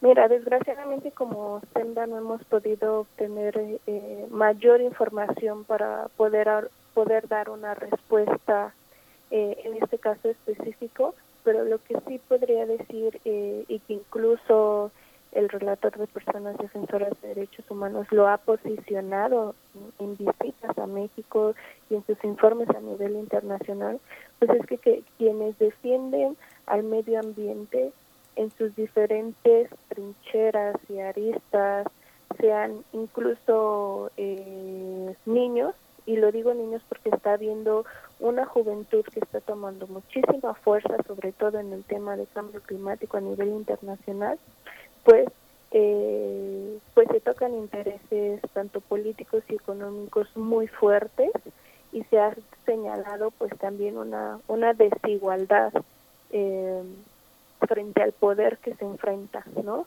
Eh, que muchas veces eh, puede ser eh, el tráfico ilegal, como pueden ser eh, industrias, empresas transnacionales, pueden ser la minería. Eh, justo en el último informe que nosotros pudimos analizar los datos que tuvimos en los últimos seis, seis años que prácticamente corresponden al sexenio pasado, pues sí ubicamos un aumento de agresiones después de la aprobación de la reforma energética y muchas de las agresiones se han concentrado en proyectos energéticos, eh, tanto energía eléctrica, eh, tanto como proyectos de energía renovables, ¿no? Entonces, podemos identificar que hay, que al parecer hay, hay industrias donde los intereses que se tocan, pues, eh, son son muy altos y también trastocan con el, el poder político y eso tiene una una respuesta en una violencia también muy fuerte dependiendo de los conflictos y que también haya a nivel local ¿no? también el contexto a nivel local va a ser muy diferente y también se entretejen otro tipo de, de intereses. Claro eh, Alejandra Leiva, entonces solamente para eh, dejar empezar a aclarar este panorama pues tan tan terrible que, que, pues eh, se da a partir del asesinato de este joven ambientalista en Oaxaca, eh, ¿No hay mm, algún, algún tipo de elemento, tal vez alguna prueba, alguna eh, amenaza previa que se haya tenido para, para este joven eh, previamente a su asesinato? No hay una manera de relacionar su labor ambientalista con su, con su asesinato. Y es que también yo te preguntaría, y ya hacia el cierre de esta conversación, Alejandra, pues esta, esta pandemia, el confinamiento, inhibe muchas de las actividades del Estado. Eh, de, porque pues bueno, finalmente no están de manera presencial los agentes del Estado que, que, en este caso atenderían los casos y, los temas de justicia, pues esto podría entorpecer el ritmo del proceso judicial. ¿Cómo lo están viendo ustedes desde SEMDA? Bueno, nosotros no, no tenemos mayor información y documentación eh, si él había tenido amenazas previas, si la familia puede identificar eh, cuál pudo haber sido eh, el móvil. Nosotros no, no hemos podido tener esa información y me parece que, que, que hasta el momento no, no, se ha, no se ha identificado y sin duda, bueno, más allá de, de la información que puedan tener los familiares, es una obligación de la Fiscalía Local eh, hacer una investigación exhaustiva, diligente, donde eh, una de las líneas de investigación a votar sea eh, la defensa del medio ambiente que, que hacía este joven. Eh, desgraciadamente nosotros no, no podemos, no tenemos esos datos y dar una, una información o conclusión que pueda orientar. Desgraciadamente no la hay. Y también como tú decías no es una es una fuerte impotencia ver que incluso en este contexto donde eh, estamos en este tipo de emergencia pues se siguen cometiendo este tipo de asesinatos en diferentes estados de la República también como el caso de, de Adán en, Veracruz que llevaba una defensa contra eh, la minería en Actopan pues eh, pues sobre todo vemos un, silencio no un silencio a, nivel local y aunque hayan pronunciamientos de diversas instituciones como la CNDH no vemos un plan de acción para la protección de las personas defensoras y no vemos un plan de acción desde las fiscalías para la investigación de estos casos. Estamos viendo un silencio total en la respuesta de los casos y aunque haya algunos pronunciamientos de algunas instituciones, no vemos acciones reales y concretas. Entonces, eh, pues sí vemos que no no hay un no hay las suficientes eh, herramientas y tampoco la mm, la voluntad política por completo de tomar acciones ya en terreno. Alejandra Leiva, pues eh, te despedimos ya yo creo que mi producción me va a matar un poquito, pero es que yo quiero no dejar de preguntarte acerca, un comentario acerca de la ley minera. Ya nos, eh, ya lo enmarcabas un poco también, este momento importante que cae en la cancha de la Suprema Corte de Justicia de la Nación eh, sobre alguna inconstitucionalidad que pueda tener esta ley, pero si nos puedes compartir brevemente algún comentario sobre la ley minera que está en esta discusión y, y que se están ustedes, pues desde SEMDA, por supuesto, a través de su labor del derecho eh, ambiental, observando seguramente con mucha atención.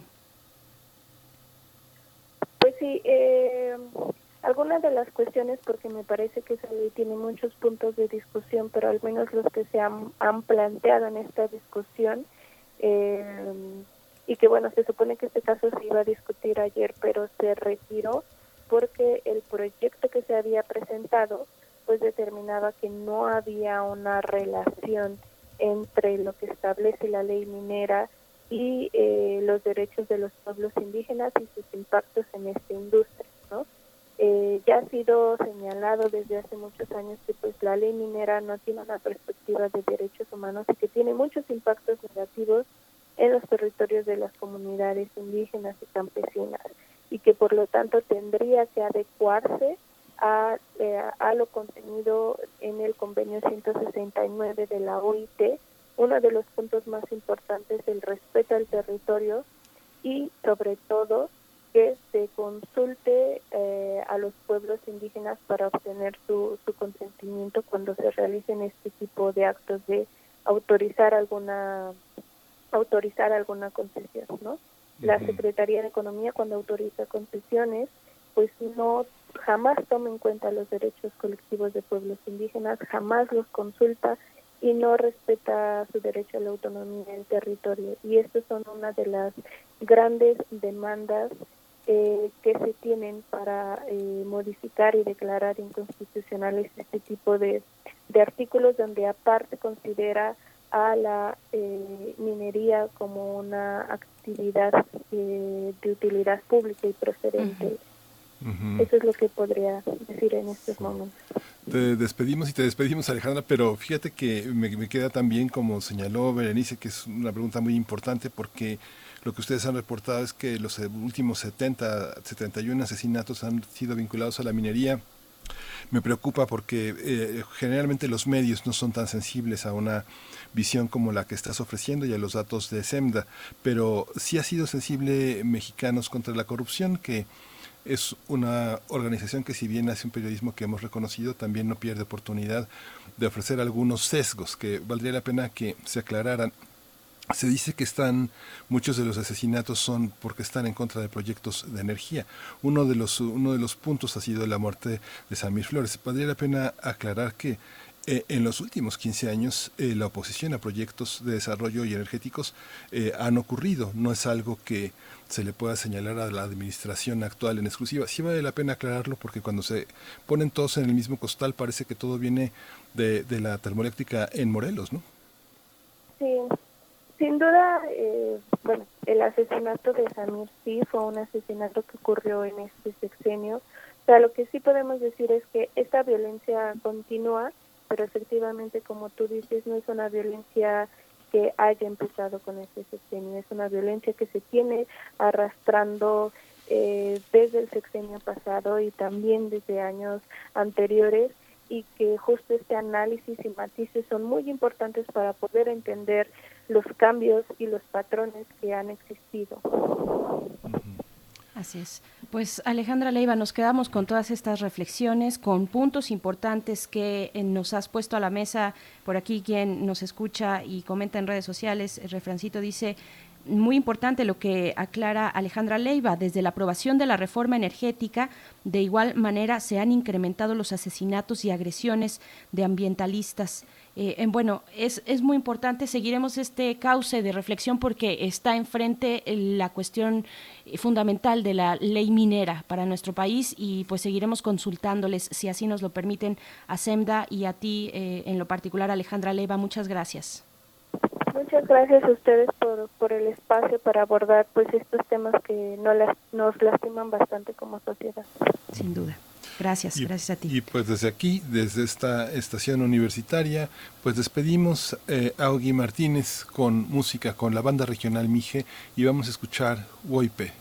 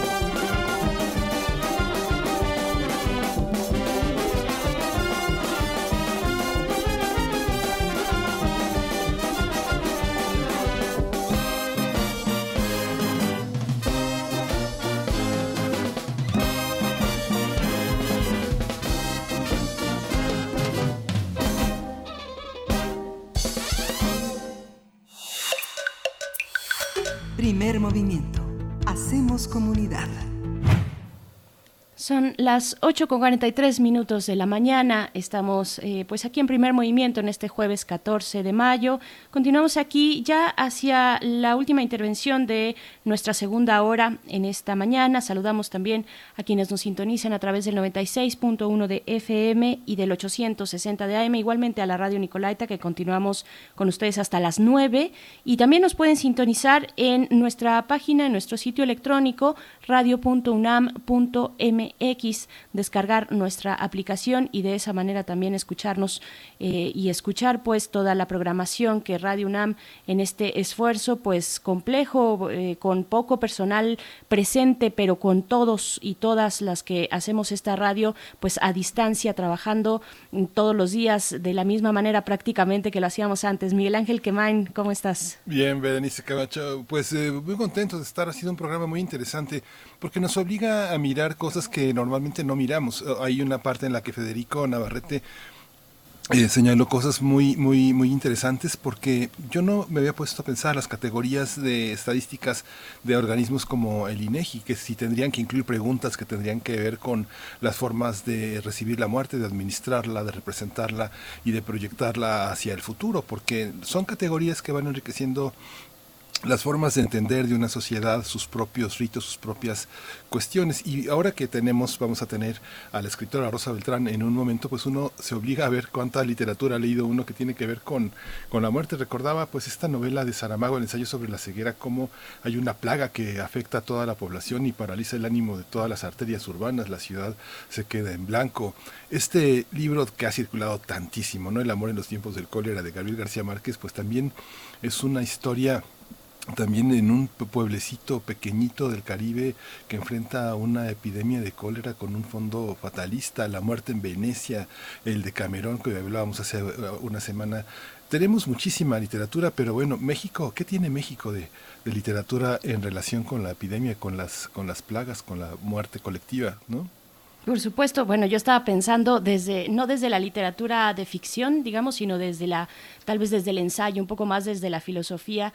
Eh, hemos, algunos tal vez nos, hemos acercado a, a Yankelevich, por ejemplo, Pensar la muerte, que es una serie de ensayos, eh, pues que precisamente nos colocan en eso, en el duelo, desde distintas mm, perspectivas y en distintos momentos de, eh, pues que atravesamos, ya sea como, como deudos o, o también como nos nosotros mismos y el miedo de que, que significa afrontar la muerte irremediable y tener solamente esa certeza sin saber más nada. Entonces, bueno, sí, hay mucho que podemos compartir y si ustedes en redes sociales lo quieren hacer también, literatura, eh, algo que tenga que ver y que nos ayude también a comprender este momento, Miguel Ángel, donde tenemos que estar unidos y empáticos con tanto sufrimiento que, que, se da con esta pandemia, pero que llevamos arrastrando también, como lo decía Federico Navarrete eh, y la misma Alejandra Leiva hace unos momentos, eh, pues estos, estas pérdidas irremediables en nuestro país por la violencia. Sí, y bueno, pues ya está eh, Rosa Beltrán. La Coordinación de Difusión Cultural UNAM y Radio UNAM presentan Aire. Arte. Cultura. Ciencia. Sociedad. Reflexión. Aire para días difíciles.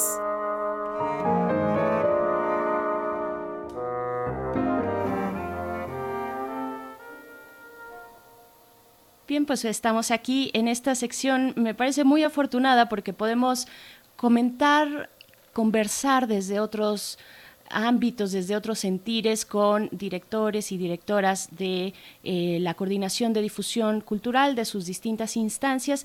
Y hoy, esta mañana, me da mucho gusto darle la bienvenida a Rosa Beltrán, quien es escritora y directora de Cazul. Eh, ¿Cómo estás, Rosa? Gracias por estar aquí con eh, pues, la audiencia de Primer Movimiento y Radio UNAM. Bienvenida. Muy buenos días, feliz de estar escuchándolos, de saber que aunque estemos en este confinamiento, estamos juntos, estamos compartiendo la experiencia tan extraña que estamos viviendo y estamos compartiendo la literatura, el arte, para tratar de entender, como decías hace unos minutos, eh, cómo nos vamos a explicar esto después. Estaban eh, tú y Miguel Ángel hablando de literatura eh, universal, que es la que se cita continuamente, que tiene que ver con pandemias, con catástrofes, con invasiones. Los autores que estamos releyendo, por supuesto, citaron el de Camerón, que a pesar de hablar de la peste, es un libro liberador. Son 100 cuentos extraordinarios eh, sobre erotismo, básicamente, sobre todo aquello que no se podía decir antes en el Burgo y que en ese momento puede comenzar a decirse, claro, pensemos que también es leído el de Camerón en un momento en que muy poca gente leía, a pesar de haber sido escandaloso, siempre queda en un grupo muy pequeño. Eh, esto, eh, todo esto con lo que rompió y es increíble que a tantos siglos fue escrito en el siglo XIV, ¿no? A tantos siglos de distancia lo sigamos leyendo. Pero en cambio hay otros libros que hablan también de estas epidemias eh, y que tienen un eh, final menos agradable, más incierto, y tocan siempre los mismos temas. Uno de ellos, por supuesto, La peste de Camus, que estamos eh, releyendo, con dos personajes iniciales, el doctor Rieu y un roedor, una rata, varias ratas, cientos de ratas, la negación de que haya una eh, pandemia, una peste, y después todas eh, las reacciones de los, de los distintos personajes que pueblan la novela nos recuerdan las etapas por las que estamos pasando, una conclusión moral nada halagüeña, el ensayo sobre la ceguera de José Saramago, pues lo mismo, porque, porque lo que dice es que esa enfermedad, esa suerte de ceguera blanca, lo que hace en realidad es simplemente eh, poner al descubierto una sociedad que ya estaba por completo desestructurada y que la catástrofe solo lo demuestra. Otra que citaría es El último hombre de Mary Shelley. No sé si se han referido a esta. Es, mm. es tremendo el final porque es una obra muy larga que no fue tan conocida en su tiempo después de el trancazo que fue Frankenstein, pero que termina de un modo desolador hay un sobreviviente. No, no es spoiler porque el título pues ya lo decía, el último hombre. Y creo que es lo peor que nos podría suceder, que todo acabara, que todos acabaran y que quedara uno solo, ¿no? Esta lucha por sobrevivir cuando el paisaje que nos espera es tan desolador, sería insoportable, tan insoportable como la peste misma. Apocalipsis de Stephen King es otra novela muy citada en este tiempo el mundo termina por dividirse en dos y hay que elegir entre, vamos a decir, la virtud, o sea, el ayudar a los demás, optar por la solidaridad, saber que si no es en comunidad no va a poder sobrevivir la especie humana, o al revés, aprovechar esto, capitalizarlo y aprovecharse del mundo, que eso es lo que también ocurre. Pero yo voy a partir esta charla de una que a mí en particular me parece interesantísima, Mm, es de una autora, se llama Lin Ma, es eh, chino-estadounidense, y la novela se llama Severance, y es muy contemporánea porque hagan de cuenta que está hablando de lo que nos ocurre.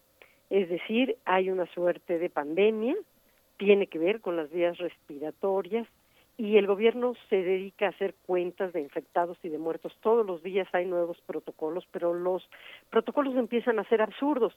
Por ejemplo, se trata de prohibiciones inútiles de viajes, son inútiles porque de todos modos nadie puede viajar, por ejemplo, ¿no?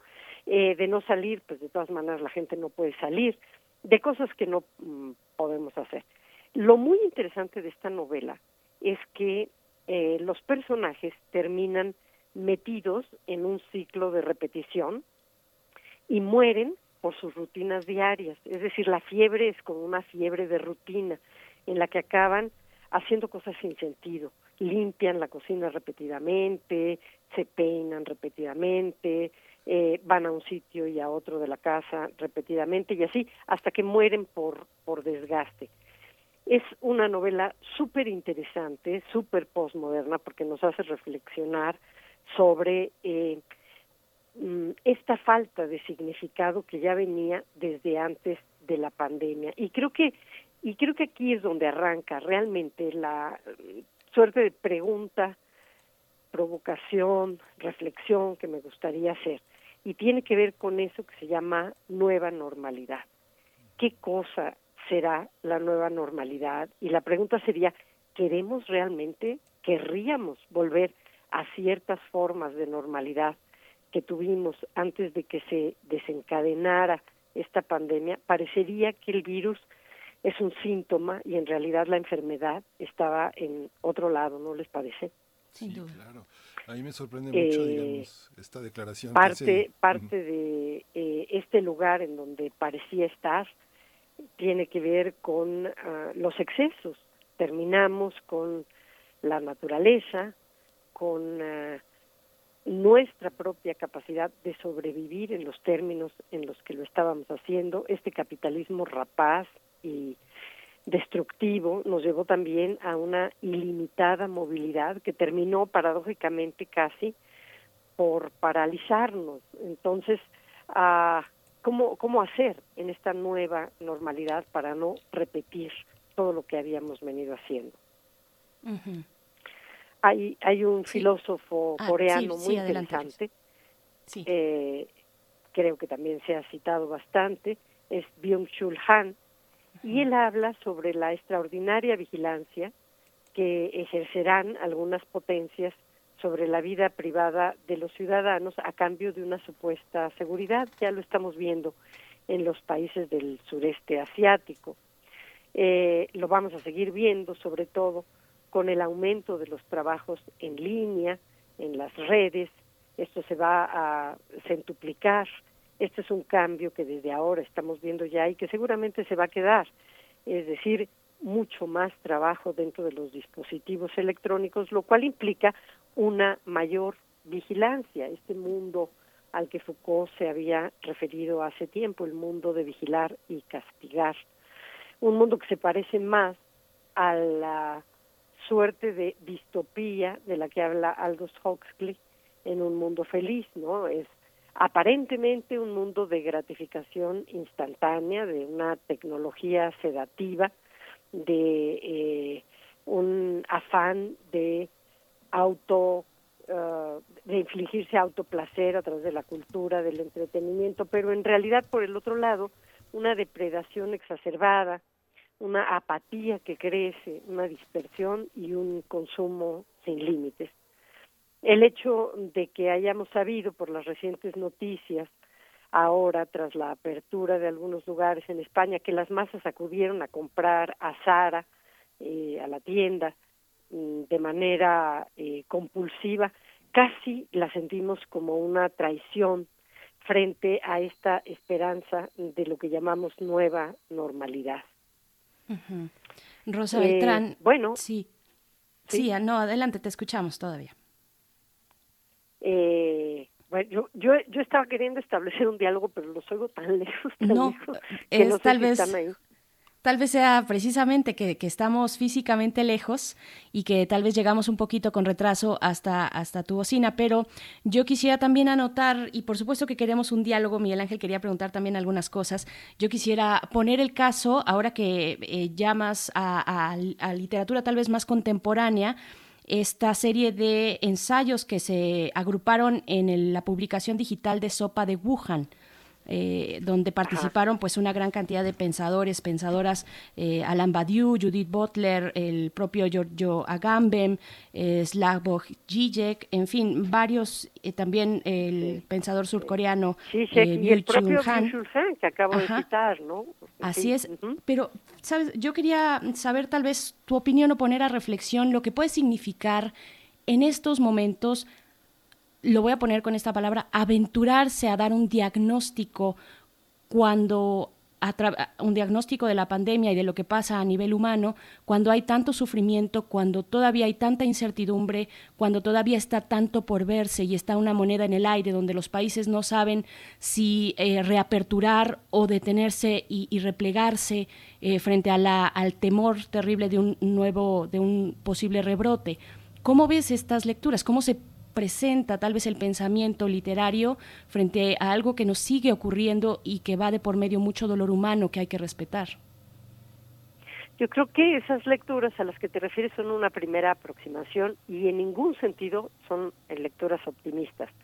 Todos ellos hacen la crítica de un sistema rapaz, atroz, que es este capitalismo salvaje, que en buena medida es el que nos llevó a las inmensas diferencias sociales que se van a acentuar, por supuesto, eh, aunque se encuentre la vacuna en algunos meses o un año, eh, por razones obvias, eh, pero por otro lado también al exceso, a los excesos distintos a los que habíamos llegado en la depredación de otras especies y de la propia especie. No miran con ojos digamos, complacientes de ninguna manera el hecho de que el mundo sin humanos haya eh, de pronto mm, resucitado, por así decirlo, que aparezcan especies que estaban eh, ocultas y maltrechas, que la naturaleza parezca estar bollante, sino al revés, lo que están haciendo es la crítica de todo lo que veníamos haciendo. No, no me parece aventurado, para contestar a tu pregunta, me parece muy pertinente empezar a hacernos la reflexión del antes de esta pandemia y claro, ir también anotando ese diario de la pandemia que además estamos escribiendo en colectivo y no solamente a la manera antigua, es decir, con papel y con lápiz, sino a través de las redes, a través de los memes, a través de los comentarios, a través de las distintas narrativas que nos estamos narrando y que a posteriori nos van a explicar por qué llegamos hasta aquí, qué es lo que nos está pasando. Claro. Pues querida Rosa Beltrán, te agradecemos mucho estas reflexiones, las compartimos, nos las quedamos y ojalá que se repliquen porque es lo que nos hace falta en estos momentos, reflexionar de manera colectiva. Te mandamos un abrazo y vamos a despedirnos de esta sección de aire con eh, el disco de Voz Viva, eh, una lectura de eh, Valium 10 de Rosario Castellano, ¿cierto? Sí, sí, yo les agradezco a ustedes y al auditorio la participación y este poema de Rosario ilustra que esa anormalidad venía ya planteándose desde hace mucho tiempo, desde la primera mitad del siglo XX en que empezamos a ser modernos, ¿no? No es normal aquello a lo que llamábamos normal. Pues muchas gracias, eh, Rosa Beltrán, escritora, directora de Cazul, y nos seguimos escuchando. Te mandamos un abrazo. Hasta pronto. Un abrazote para ustedes también. Muchas gracias. Gracias. Vamos a cerrar con esto y nos despedimos de la radio Nicolaita. Son las nueve de la mañana. Valium 10. A veces, y no trates de restarle importancia diciendo que no ocurre con frecuencia, se te quiebra la vara con que mides, se te extravía la brújula y ya no entiendes nada. El día se convierte en una sucesión de hechos incoherentes, de funciones que vas desempeñando por inercia y por hábito y lo vives, y dictas el oficio a quienes corresponde, y das la clase, lo mismo a los alumnos inscritos que al oyente, y en la noche redactas el texto que la imprenta devorará mañana. Y vigilas, oh, solo por encima, la marcha de la casa, la perfecta coordinación de múltiples programas, porque el hijo mayor ya viste de etiqueta para ir de chambelán a un baile de quince años, y el menor quiere ser futbolista y el otro tiene un póster del Che junto a su tocadiscos. Y repasas las cuentas del gasto y dispones junto a la cocinera el menú de mañana. Y aún tienes voluntad para desmaquillarte y ponerte la crema nutritiva y aún leer algunas líneas antes de consumir la lámpara. Y ya en la oscuridad, en el umbral del sueño, echas de menos lo que se ha perdido, el diamante de más precio, la carta de marear, el libro con cien preguntas básicas y sus correspondientes respuestas para un diálogo elemental siquiera con la esfinge.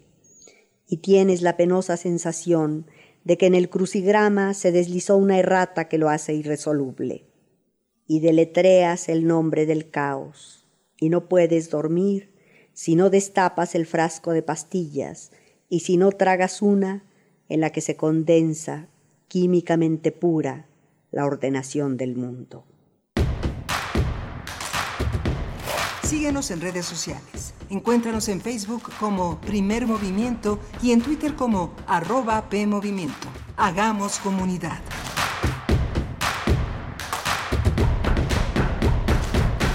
Durante esta pandemia y después de ella, el mundo necesitará la democracia para vivir en paz. Las niñas, niños y adolescentes de hoy serán las y los adultos del futuro. Ofrecerles valores democráticos significa poner el futuro en buenas manos. Consulta en INE.mx videos y libros gratuitos para desarrollar su cultura cívica y valores democráticos. La democracia y la participación empiezan en casa. Contamos todas, contamos todos. INE. La mayoría de casos de COVID-19 no son graves, pero hay personas a quienes debemos cuidar más. Mayores de 60 años de edad y menores de 5, quienes viven con enfermedades crónicas o autoinmunes y embarazadas. Es fácil. Lava tus manos con frecuencia. Estornuda o tose en la parte interna de tu codo y quédate en casa si te sientes mal. Aprende más en go.mx diagonal coronavirus o llama al 800 0044 800. Si te cuidas tú, nos cuidamos todos. Gobierno de México. Oye, ¿y cuál es tu canción preferida de Johann Sebastian Bach? Mmm, ¿esa de las 25 rosas? Pones agua fresca en un jarrón. Ah, pero esa es de Johann Sebastian. Ah, sí, bueno, sí, sí, me gustan muchas de Bach. Son obras muy excelsas y sublimes, pero se me fueron los nombres. Oh, ¿has escuchado Área de Divertimento? Ay, sí, buenísima obra. De sus mejores composiciones. No, no, no, no. Es un programa de música clásica. Deberías escucharlo. Área de divertimento. Un programa satírico del oculto o bien de lo exquisito fallido. Escucha a Raúl Zambrano, a Aide Boeto y a Ricardo Esquerra. Todos los sábados a las 16 horas. Radio UNAM. Experiencia sonora.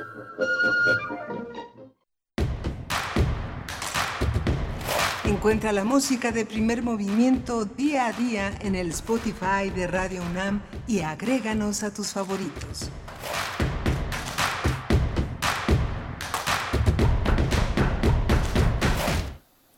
Hola, buenos días. Para quien se acaba de despertar, pues son las 9.05 de la mañana y hoy es jueves 14 de mayo. Venimos de dos horas atrás eh, en primer movimiento, dialogando con la historia, dialogando con la literatura y estamos en esta transmisión vía remota, pasando a través de la tecnología de Radio UNAM en Adolfo Prieto 133. Berenice Camacho, buenos días, ¿cómo estás? Buenos días, muy bien Miguel Ángel Quemain, gracias. Pues sí, aquí seguimos para iniciar nuestra tercera hora. Después de eh, esta conversación que tuvimos con Rosa Beltrán, escritora, directora de Cazul, eh, que nos daba algunas además de las reflexiones propias de este momento de pandemia, del encierro, de todo lo que significa eh, pensarnos en este momento completamente excepcional e inesperado, pues también las, lo que acompaña a través de, de, la literatura, estos sentires, estas emociones que tenemos en estos momentos de manera colectiva. Además, eh, nos dicen por aquí en redes sociales que si podemos postear los libros recomendados. Yo alcancé a... Lo, eh, si, si, nos falta alguno, eh, pues podríamos de hecho pedírselos directamente a Rosa Beltrán, pero yo alcancé, por supuesto, a escribir eh, algunas que, que, son ya los clásicos, Boccaccio, el de Camerón, de Albert Camus, La peste, de Saramago, El ensayo sobre la ceguera, de Mary Shelley, un libro poco conocido, El último hombre, y por ahí nos faltaron algunos más. Eh, yo también hablaba de, eh, de Yankelevich, el Pensar la muerte, que es una serie de, de, entrevistas, cuatro entrevistas que precisamente nos sitúan en el desde eh, una forma distinta en el duelo, en el duelo de pensar la muerte precisamente. Por aquí, Refrancito, a quien le mando un saludo, dice que antes de leer también a Yankelevich hay que leer a, a Arnoldo Kraus, por supuesto, a Norbert Elías, y el pensar la muerte muy a la mexicana de Rulfo, a Traven y hasta Fuentes, hasta Carlos Fuentes. Pues sí, eh, díganos ustedes cuáles son las recomendaciones y Miguel Ángel, no sé si tengas tú por ahí algo más que agregar a esto. Sí, justamente, bueno, fíjense que hoy hay un libro de regalo, hay un libro de Octavio Paz y la arqueología que escribió Eduardo Matos. Hoy es el único día que lo va a poder tener gratuitamente porque el Colegio Nacional, como hemos venido señalando, pone a disposición una descarga diaria gratuita de un libro de su acervo de publicaciones distinto. Y hoy tocó el turno a este libro que justamente es muy pertinente. Por, por supuesto, Eduardo Matos repasa el pensamiento de Octavio Paz, que se acercó eh, al hombre más grande de la antropología del siglo XX, que sin duda es Claude Lévi-Strauss. El Festín de Sopo fue uno de los libros más importantes de Paz en ese sentido, pero Eduardo Matos es una reflexión que también atraviesa el pensamiento de la muerte en el terreno de la antropología por parte de Octavio Paz. Y una de las reflexiones que hacía Rosa Beltrán, no, dejamos de, pensar de, de, alguna manera en cierto pesimismo y en cierto optimismo que se da en la mano. Vale la pena leer una carta que publicó Michel Houellebecq, este gran escritor francés que es, este, escribió las partículas elementales, hizo una carta que le pidió eh, Francia Internacional, donde dice que, un poco peor se llama la carta, donde habla de que por supuesto nos despertaremos, el mundo será el mismo, pero será un poco peor. Esta visión es interesante porque él dice que esta crisis ofrece una magnífica razón de ser a esta marcada tendencia de obsolescencia que golpea las relaciones humanas. Ahora va a ser mucho más, eh, mucho más eh, firme esta obsolescencia y esta visión abstracta, extrañamente abstracta de la muerte. ¿no? Las víctimas se resumen a una unidad en la estadística de muertes diarias y la angustia se propaga entre una población que a medida que la población de fallecimientos aumenta, hay algo de abstracto, una muerte sin rostro, una muerte que él llama discreta. Entonces, bueno, vale la pena recorrer todas estas visiones. Alejandro Alessandro Barico no es de mis escritores así como del buró, pero es un escritor importante, reflexiona también en el mismo sentido, Daniel Barenboim, el músico, eh, vale la pena pensar qué de lo que ya venía acelerándose se consolidará cuando regresemos, este regreso gradual, esta, esta nueva cotidianidad que tendrá mucho de la vieja, pero acentuada y tal vez sí, como dice Balabec, peor. Así es, bueno, acabas de abrir una, una puerta que nos va a ser difícil cerrar, Miguel Ángel. Yo también había puesto atención en esta carta que hace Welbeck, este eh, escritor francés, pues muy, muy conocido por las partículas elementales y que está en anagrama, eh, hay que dar el dato también, eh, si lo quieren consultar y no lo han hecho, y dice que no creo ni por un segundo que en las declaraciones de tipo nada será como antes, al contrario, creo que será exactamente igual.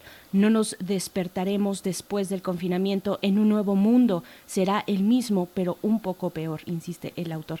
Así es que bueno, ahí está una versión en español, también está corriendo en redes sociales. Bueno, ustedes la pueden eh, consultar y buscar de esta manera, Miguel Ángel, pero nos tenemos que ir a la poesía necesaria y es muy grato decir que nos tenemos que ir a más literatura. Así es que vamos con la poesía. Vamos. Primer movimiento. Hacemos comunidad.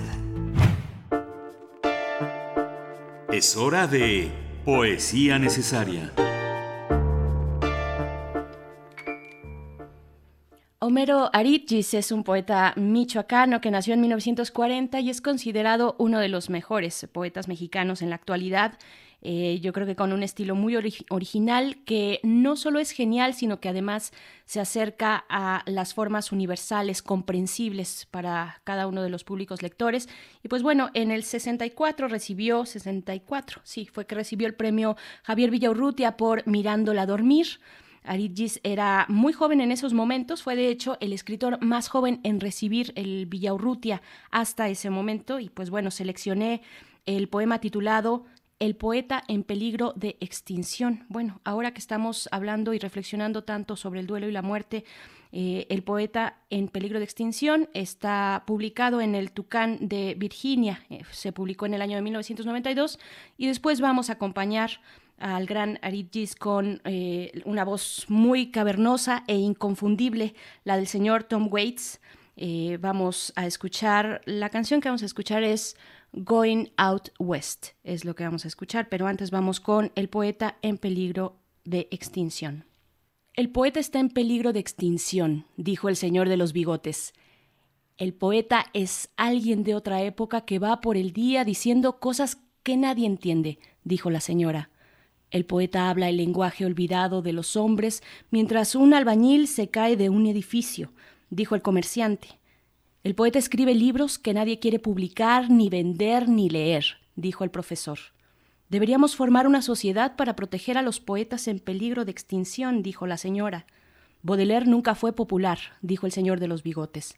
A Dante, después de setecientos años, poca gente lo lee, dijo la señora.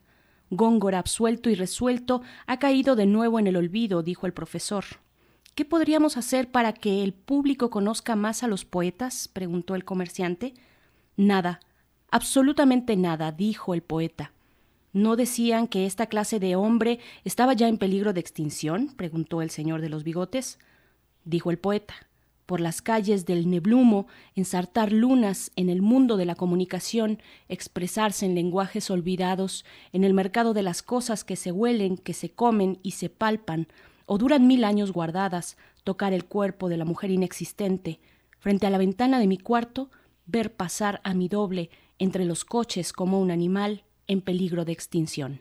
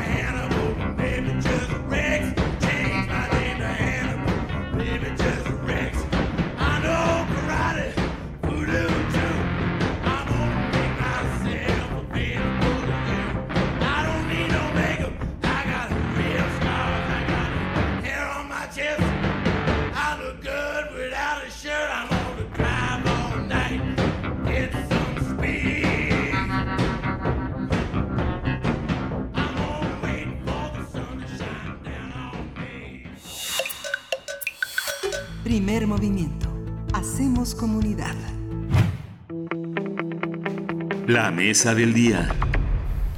Ya regresamos a los mundos posibles. Este es jueves de mundos posibles y estamos ya conectados, ya está conectado, está en la línea el doctor Alberto Betancourt, doctor en historia, profesor de la Facultad de Filosofía y Letras de la UNAM. Y hoy tenemos el tema Donald Trump y el crack del 2020, 2020. Alberto, bienvenido, buenos días. Miguel Ángel, buenos días, qué gusto saludarte, Berenice. Igualmente un gusto saludarte, un saludo para todos nuestros amigos del auditorio. Gracias, Alberto. Pues creo que así, con esa voz de Tom Waite resonando, podemos iniciar esta reflexión. Debo decir que me encuentro profundamente conmovido en relación al tema del que voy a hablar, la tremenda crisis eh, política, sanitaria, económica por la que está pasando Estados Unidos, un país intrincado, vigoroso, que detente el poder mundial, que tiene la economía más grande del mundo, pero no solo tiene la economía con el mayor Producto Interno Bruto, juega un papel central y dominante en el sistema económico mundial y además es pues la principal potencia militar, durante muchos años gozó incluso de supremacía, o sea que no solamente era la más grande potencia militar, sino que además no había un rival eh, que pudiera hacerle frente. Esta situación ya cambió, aunque sigue siendo la principal potencia militar.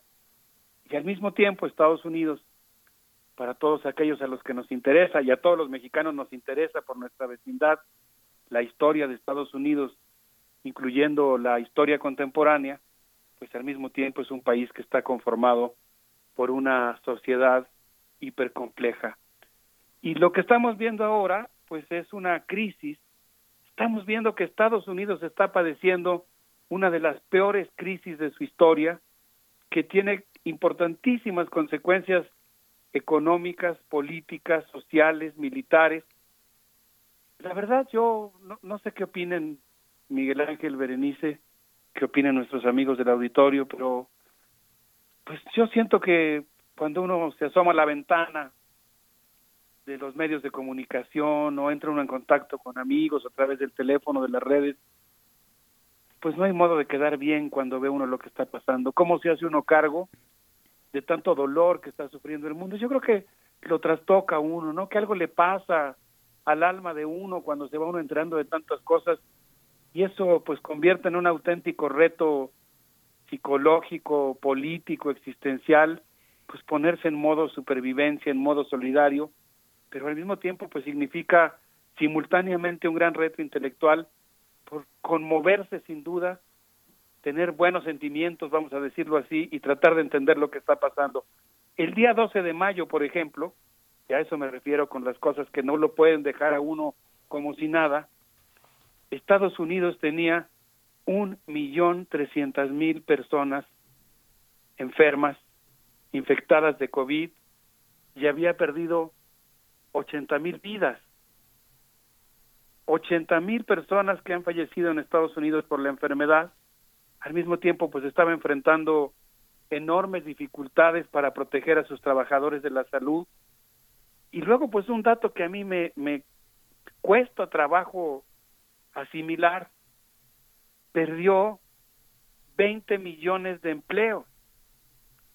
Y yo, yo creo que la condición de desempleo, pues es una situación durísima para el ser humano, pero lo es más en un país como Estados Unidos, en el que no existen las redes de protección y solidaridad familiar y comunitaria como las que existen en México.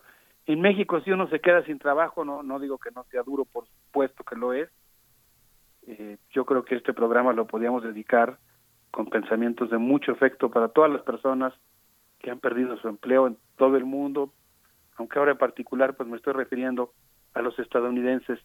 Y en ese país, cuando uno pierde el empleo, puede pasar a convertirse en homeless muy rápidamente, porque no es como en México, que hay un tío, un compadre, un familiar.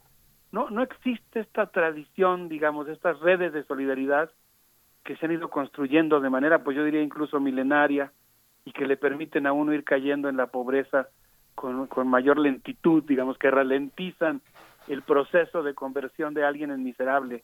En Estados Unidos todo se paga. Y si no se tiene para pagar la renta de la casa o el teléfono o el internet o la luz, pues es muy probable que alguien enfrente presiones realmente extraordinarias o se tenga que endeudar. Y Estados Unidos tiene hoy, perdió en un solo mes 20 millones de empleados.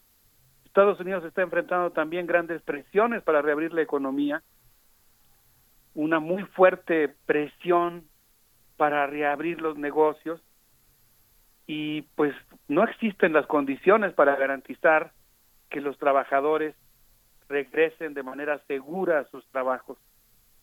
Y mientras todo eso está ocurriendo, Donald Trump y los gobernadores republicanos responden caóticamente a la emergencia, priorizan los intereses económicos y peor aún porque están atizando una subversión derechista para reabrir la economía. Quisiera presentar ahora muy brevemente algunas postales de algunos de los conflictos sociales que está atizando la crisis, pero sobre todo que está atizando la política presidencial de Donald Trump en Estados Unidos. Quisiera referirme a cuatro postales muy breves. La primera tiene que ver con cómo en Michigan una multitud supremacista con numerosas personas armadas, portó suásticas y banderas confederadas acudiendo al grito de Liberen Michigan. Y después quisiera referirme al conflicto, a la lucha que están librando las enfermeras de los Estados Unidos por garantizar sus condiciones de trabajo. Posteriormente hablar brevemente de cómo los trabajadores que se consideran esenciales están pidiendo condiciones mínimas de seguridad para cumplir con sus empleos y después desafortunadamente de cómo Estados Unidos y particularmente la presidencia de ese país en plena pandemia pues está incrementando su gasto militar. No sé qué les parece si podemos empezar este recorrido. Berenice Miguel Ángel. Sí, claro, que, sí. Alberto. Claro que sí, eh, Alberto Betancourt, te, te, escuchamos. Gracias, Berenice Miguel Ángel. Pues miren, el día de ayer tuve el gusto de hablar con un amigo, David Barqui, eh, quizá conocido de muchos eh, amigos de nuestro auditorio, recientemente ha escrito un libro que se llama De la protesta a la propuesta. Me hizo favor de pues darme un semblante, un panorama general de lo que está ocurriendo en Estados Unidos, pero yo destacaría de una larga conversación muy fructífera que tuve con él la idea de que la crisis sanitaria, económica y política está intensificando aceleradamente la polarización económica, geográfica y social en Estados Unidos y en una palabra en una frase podríamos resumir diciendo que está atizando o agudizando la lucha de clases. Y coinciden con él, coincide con él también William Robinson, profesor de la Universidad de California, quien afirma en un artículo llamado Fuerzas de choque de ultraderecha cumplen las órdenes del capital, que la pandemia no solo paralizó la economía, sino que también ha suspendido la reproducción del capital global. Por supuesto, la ha suspendido de manera parcial, pero con un boquete gigantesco. Y nosotros sabemos que la lógica económica del mundo en el que vivimos es una lógica que se basa en la reproducción del capital. Así que la paralización de la economía es algo que tiene con los nervios verdaderamente crispados a lo que William Robinson llama la clase capitalista transnacional.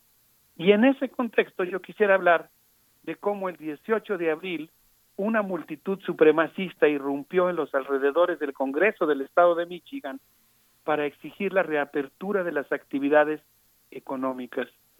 Y aquí viene lo que más me llama la atención, de por sí es inusitado, ¿no? Que se congregue una multitud en plena pandemia y con los niveles que acabo de mencionar de contagios, de personas enfermas y de fallecidos en Estados Unidos.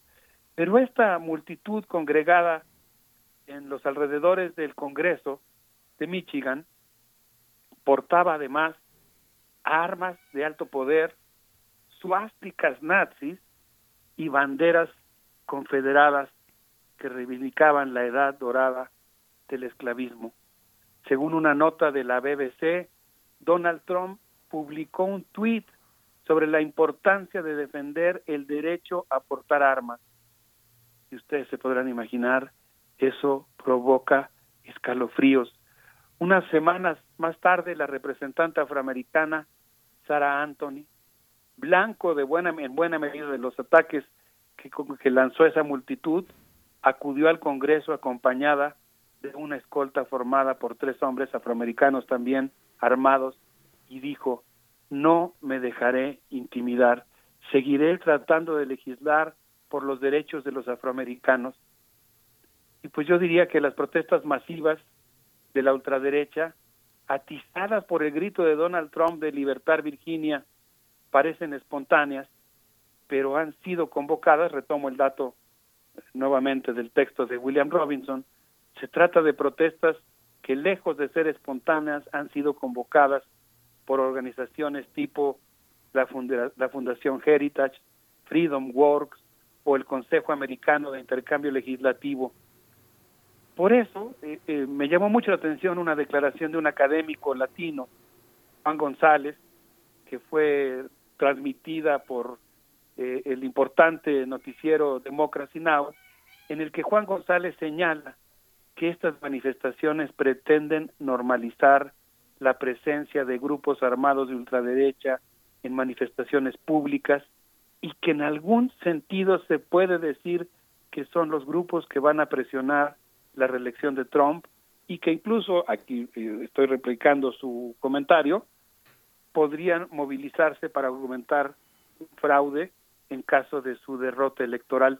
Me pareció que es absolutamente relevante este fenómeno de la irrupción pública de grupos armados de ultraderecha en Estados Unidos. No sé qué opinan Miguel Ángel Berenice.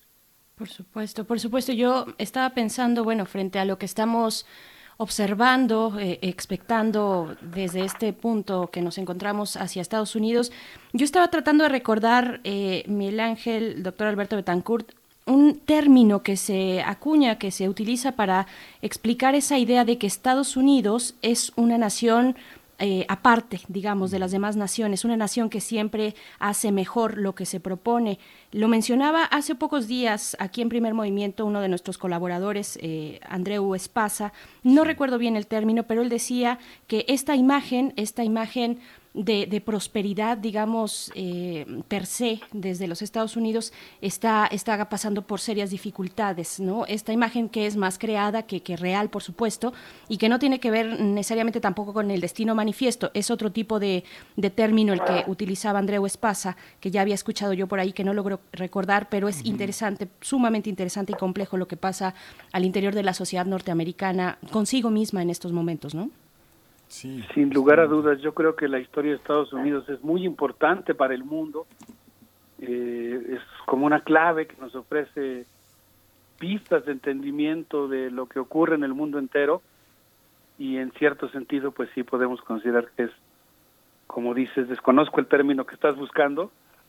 Eh, pues digamos en cierto sentido pues una pues nación aparte no eh, si les parece bien yo les quisiera proponer no sé qué opinas, Berenice, no sé si quieres agregar algo sobre eso que estabas diciendo.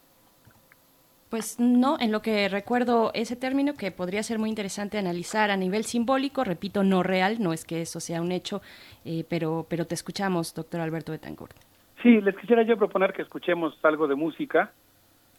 ¿Qué les parece si nos vamos a reflexionar escuchando Irreversible Entanglements con esto que se llama Who Sends You? Y regresamos a seguir comentando sobre esta, este capítulo de la historia contemporánea de Estados Unidos. Claro que sí, estamos en la mesa de los jueves de Mundos Posibles con el doctor Alberto Betancourt. Vamos a escuchar y volvemos.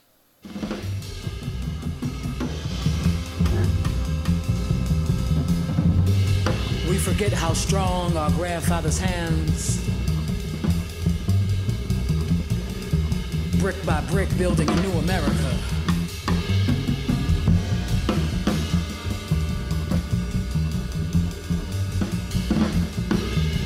And our mothers.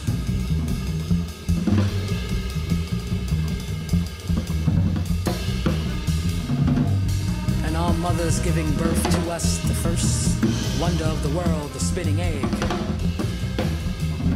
And we use her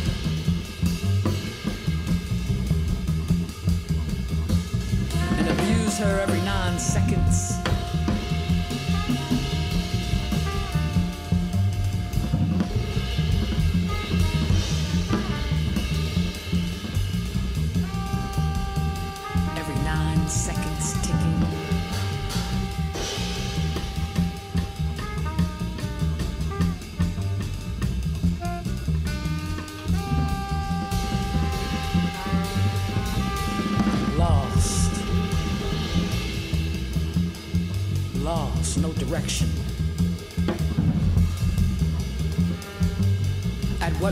Do we stand up?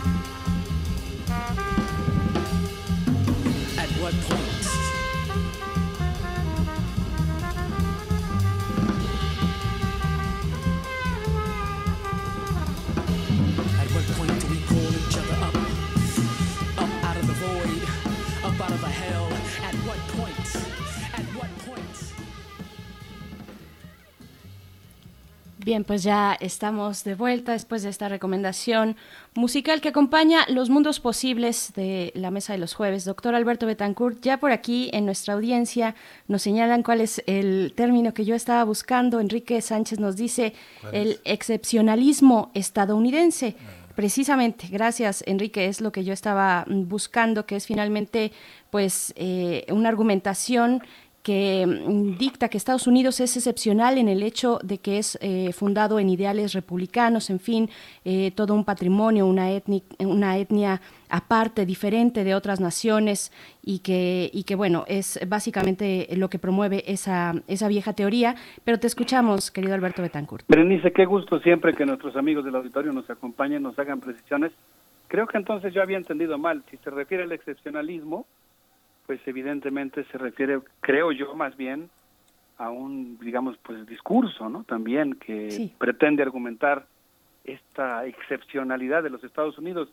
Yo hace rato que no había captado bien la idea, pensaba más como pues, la importancia que tiene Estados Unidos en el mundo, pero esto es ya más como una especie de eh, elemento discursivo para argumentar su particularidad y ventaja, digamos, ¿no? Así es, casi propagandístico o muy sí, propagandístico. sí, digamos apologético, ¿no? Exacto, te escuchamos. Eh, bueno, pues miren, yo quisiera compartir con ustedes, a lo mejor no nos da tiempo de las cuatro postales, pero quisiera detenerme en una de ellas, a ver si nos da tiempo de las demás. El 18 de abril, una multitud, perdón, el miércoles 6 de mayo, el presidente Donald Trump, estaba confundiendo con las fechas, realizó una reunión en la Casa Blanca para celebrar el Día de la Enfermera. Esta escena yo la vi en Democracy Now! Eh,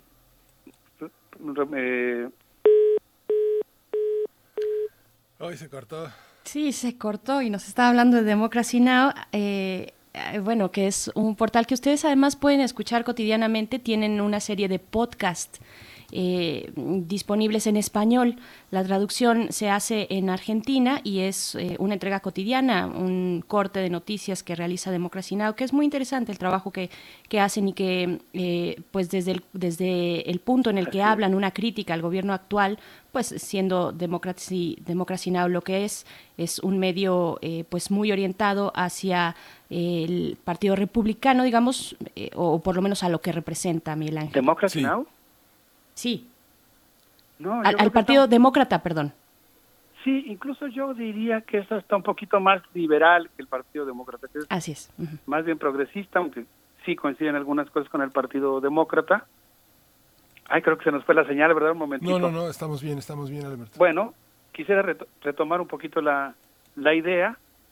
Eh, eh, el miércoles 6 de mayo, el presidente Donald Trump estuvo en, una, en esta reunión para celebrar el Día Nacional de las Enfermeras y una enfermera le dijo que pues ella se había visto forzada, Sofía Adams se llama, se había visto forzada a utilizar la misma mascarilla N95 durante varias semanas y que las enfermeras de los Estados Unidos estaban sufriendo por la falta logística de equipo de protección personal para ellas. Y el presidente la interrumpió de una manera completamente grosera. Quienes quieran ver eso en, eh, me parece que salió en Democracy Now! del día 6 de mayo, pueden buscar en YouTube por decir algo, y ver la escena, el presidente la, la interrumpe abruptamente y le dice, bueno, eso es lo que piensa usted, pero la mayoría de la gente piensa que nosotros hemos realizado un trabajo de abasto y de logística fenomenal. Todos los presentes se quedaron atónitos y pues realmente creo que fue una actitud completamente inapropiada.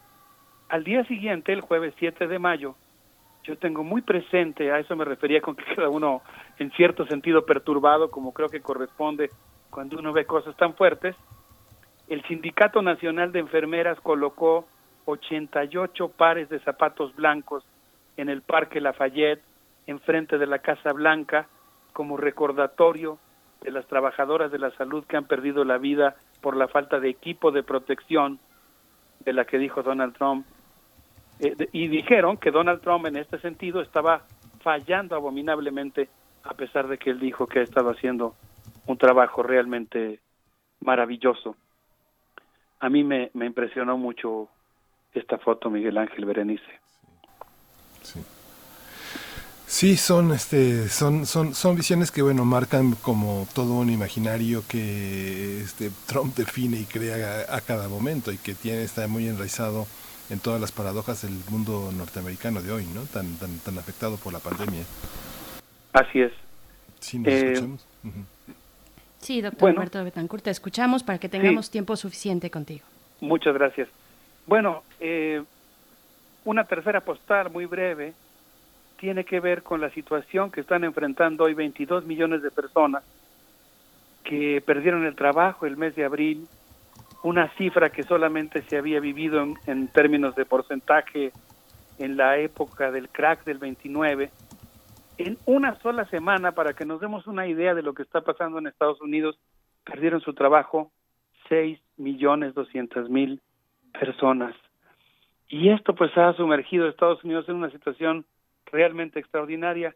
El primero de mayo un grupo de trabajadores realizó una manifestación guardando distancia con tapabocas, exigiendo seguridad en el trabajo, apoyo para hospedaje, salarios justos, protección para los trabajadores migrantes y están pensando en organizar probablemente una huelga que podría incluir a las enfermeras de 100 hospitales.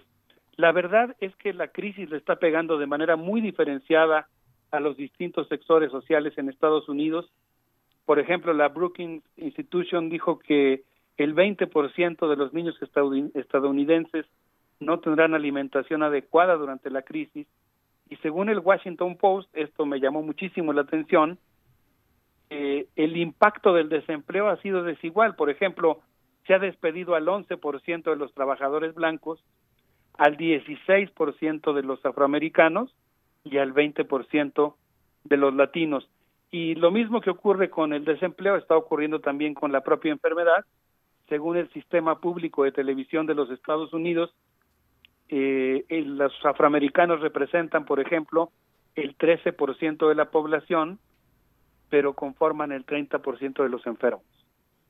De tal manera que lo que vemos, pues, es que hay realmente un impacto muy desigual de la crisis. Digamos que, como habíamos mencionado antes, la pandemia no suspende los conflictos y las diferencias sociales, sino que en todo caso tiende a incrementarlos.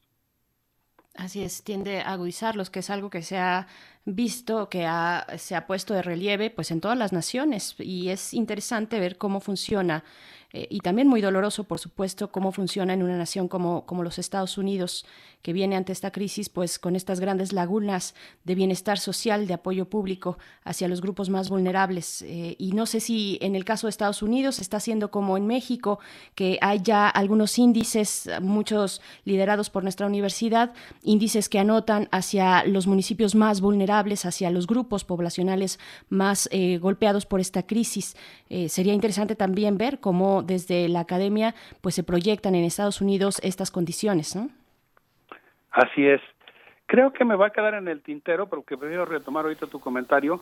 La cuarta postal que quería yo preparar, pero que creo que podemos más bien eh, dedicarle un programa especial a ello, que tiene que ver con cómo en medio de la pandemia Estados Unidos eh, pues no ha suspendido sus actividades militares. Donald Trump ha estado emitiendo algunas órdenes que tienen que ver con sanciones económicas contra funcionarios de Siria, de Yemen y desde luego el muy preocupante intento de desembarco protagonizado en La Guaira, en Venezuela, del cual si bien se deslindó Estados Unidos, pues es, eh, ilógico plantearlo así, puesto que toda su política, incluso de fijar una recompensa para capturar a un jefe de Estado electo democráticamente, pues apunta a, un espaldarazo a ese tipo de políticas.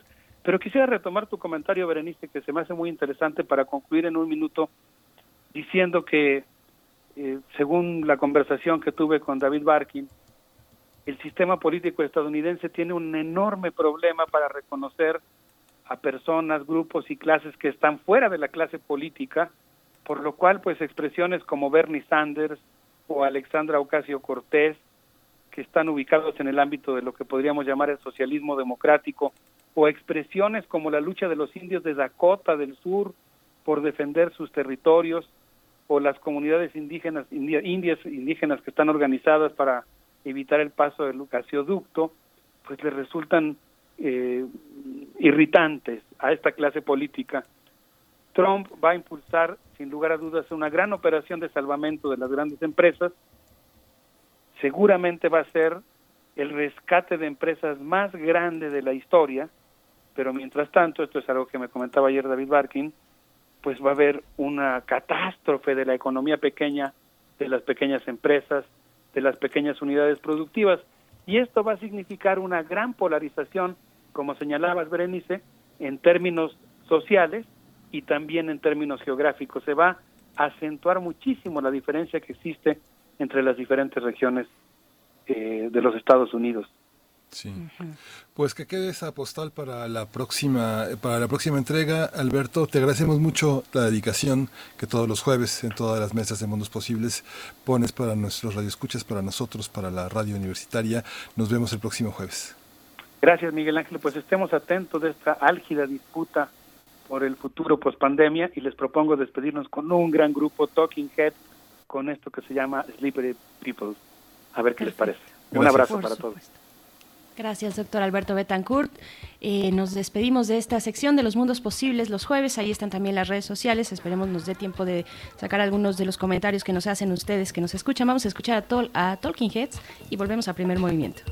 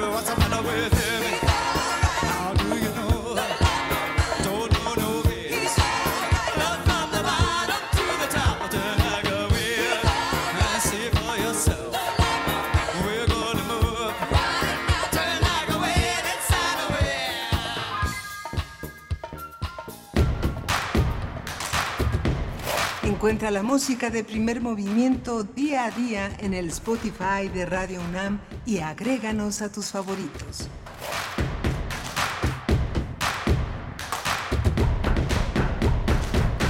Bien, pues estamos de vuelta en primer movimiento. Estamos también con la compañía ya en este momento de Jacobo Dayan. Él es coordinador académico de la Cátedra Nelson Mandela de Derechos Humanos en las Artes de la UNAM y también colabora en este espacio que dedicamos a los derechos humanos. Y hoy el tema, por supuesto, que propone eh, un tema importante que ha marcado buena parte de la reflexión durante esta semana es el decreto de las Fuerzas Armadas en labores de seguridad que se publicó en el Diario Oficial de la Federación. Y te damos la bienvenida. Jacobo Dayan, ¿cómo estás? Buenos días. ¿Qué tal? ¿Cómo están? Buenos días. Eh, pues sí, nos, no- esta semana arrancamos con este decreto eh, del presidente de la República que intenta regular el artículo transitorio de la creación de la Guardia Nacional. Y a partir de ahí ha empezado un debate donde no hay un debate. Es decir, México tiene obligaciones ante, corte- eh, an- ante mecanismos internacionales, incluso ante la Suprema Corte de Justicia de la Nación Mexicana. Hay que recordar cuando se aprobó la, cuando se intentaba aprobar eh, la Ley de Seguridad Interior y fue impugnada eh, como controversia constitucional y la Suprema Corte dijo que habría que re- volverlo a regular porque la seguridad pública no puede estar eh, al mando de militares, tenía que estar subordinada al mando civil. Y luego en sentencias de la Corte Interamericana obligan al Estado mexicano a que la, la- utilización de las Fuerzas Armadas se lleve a cabo de manera extraordinaria, fiscalizada, regulada, subordinada y complementaria. Es decir, que no se puede utilizar en todos, en todos lados todo el tiempo, tiene que ser de manera extraordinaria y justificada. Tiene que estar regulada cuál es el marco de operaciones. Tiene que haber una fiscalización externa al propio Ejecutivo eh, para el trabajo de, de- las Fuerzas Armadas. Tiene que estar subordinada al mando civil y debe ser complementaria al man- a, la- a las policías civiles. Repito, esto está viene algunas partes de Suprema Corte de Justicia, otras de la Corte Interamericana de Derechos Humanos y el- la propia ley lo dice. Y el decreto lo que hace simplemente es repetir como letanía estas palabras, como si fuera un acto de magia, y no dotarlas de contenido. Es decir, lo que dice es que las Fuerzas Armadas operarán de manera extraordinaria, fiscalizada, etcétera, etcétera, y no dice cómo. Afortunadamente hoy el presidente de la República nos dice en la mañanera que él es la supervisión y fiscalización de las Fuerzas Armadas. Es decir, ¿cuál es la, la supervisión externa? No la hay. No es. La presencia es hasta el 2024 en todo el territorio nacional para hacer lo que prácticamente quieran. Es decir, no es extraordinaria.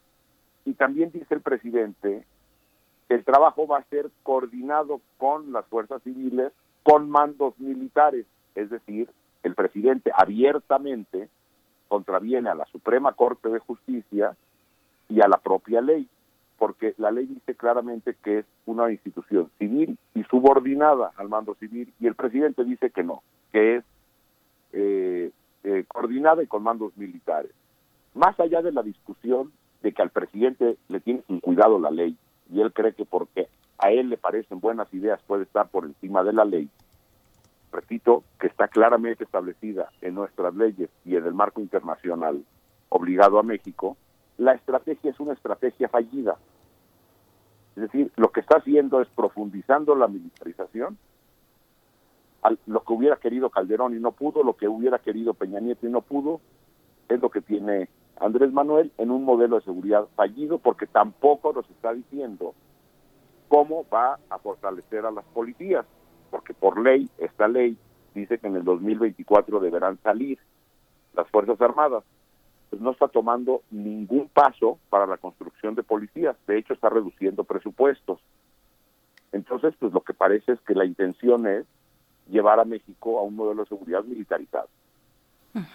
Claro, ¿cómo, ¿cómo ver también lo que está ocurriendo? Bueno, por supuesto, a partir de este artículo quinto transitorio de, que, del que estamos hablando, de, de, la, de toda esta controversia que se ha dado en esta, en esta semana, el quinto transitorio de la reforma constitu- constitucional que creó hace un año a la Guardia Nacional y esto que dicta, que ya, come- que ya comentas, estas tareas de seguridad para las Fuerzas Armadas que de manera extraordinaria, regulada, fiscalizada, subordinada y complementaria, pues se dispondrán en el territorio mexicano. ¿Cómo entender un poquito antes, un paso previo, cómo está la Guardia Nacional dentro de sus propios mandos, independientemente de lo que ahora viene ya, que es este conjunto con las Fuerzas Armadas. Eh, finalmente, yo creo que la, la carencia en rendición de cuentas y en transparencia, pues nos impide ver muchos de los elementos que serían necesarios para un abordaje, pues mucho más sólido y, y- transparente, correcto, pues, ¿no? Sí, de acuerdo. La Guardia Nacional es una creación imaginaria, porque lo que es, es son en su gran mayoría militares con otro uniforme. Es decir, no hay la creación institucional de nada nuevo. Y eso, cuando se crea esa la Guardia Nacional, se entiende, es decir, se entiende que no, no, nace una institución del día de un día para otro.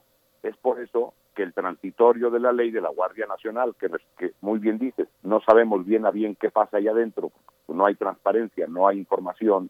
Lo que sabemos es que el presupuesto no viene de la Secretaría de Seguridad, eh, de, Seguridad eh, y Protección Ciudadana, sino del Ejército. Pero en lo que se crea esa institución es necesaria la presencia del Ejército, porque otro de los argumentos que se ha usado es que si aquellos que está que, que se manifiestan en contra de la presencia de las Fuerzas Armadas o nos ma- manifestamos en contra de ello, lo que queremos es que se retiren mañana. No, es decir, no se pueden retirar porque no hay policías.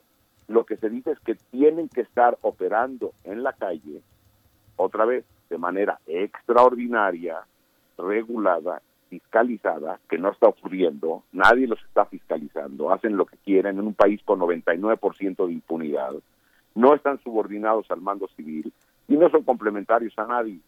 Es decir, que salga el ejército de manera extraordinaria un tiempo en unas regiones con controles. Y lo que quieren es sacarlo sin control alguno, y eso es lo que hicieron. ¿Por qué? Porque no tenemos una institución, porque en este país hemos decidido no tener policías desde hace décadas. Y cada presidente dice que va a, re- a rehacer las policías y en lo que acaba es en nada.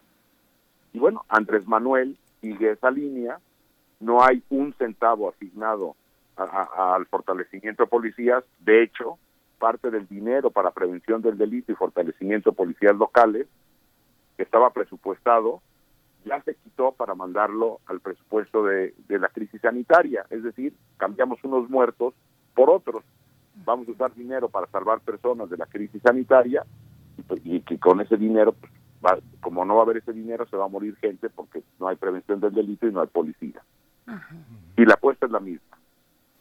Sí, yo, yo tengo también una pregunta, no sé, Miguel Ángel, Sí, sí, eh, sí, si- quieras aportar algo, solamente alguna cuestión que es tal vez muy ingenuo, pero yo te preguntaría, Jacobo, si sabemos a favor de qué viene la publicación en este preciso momento, eh, la publicación de este quinto transitorio en el Diario Oficial de la Federación, mientras la población permanece confinada. Es un momento muy complejo.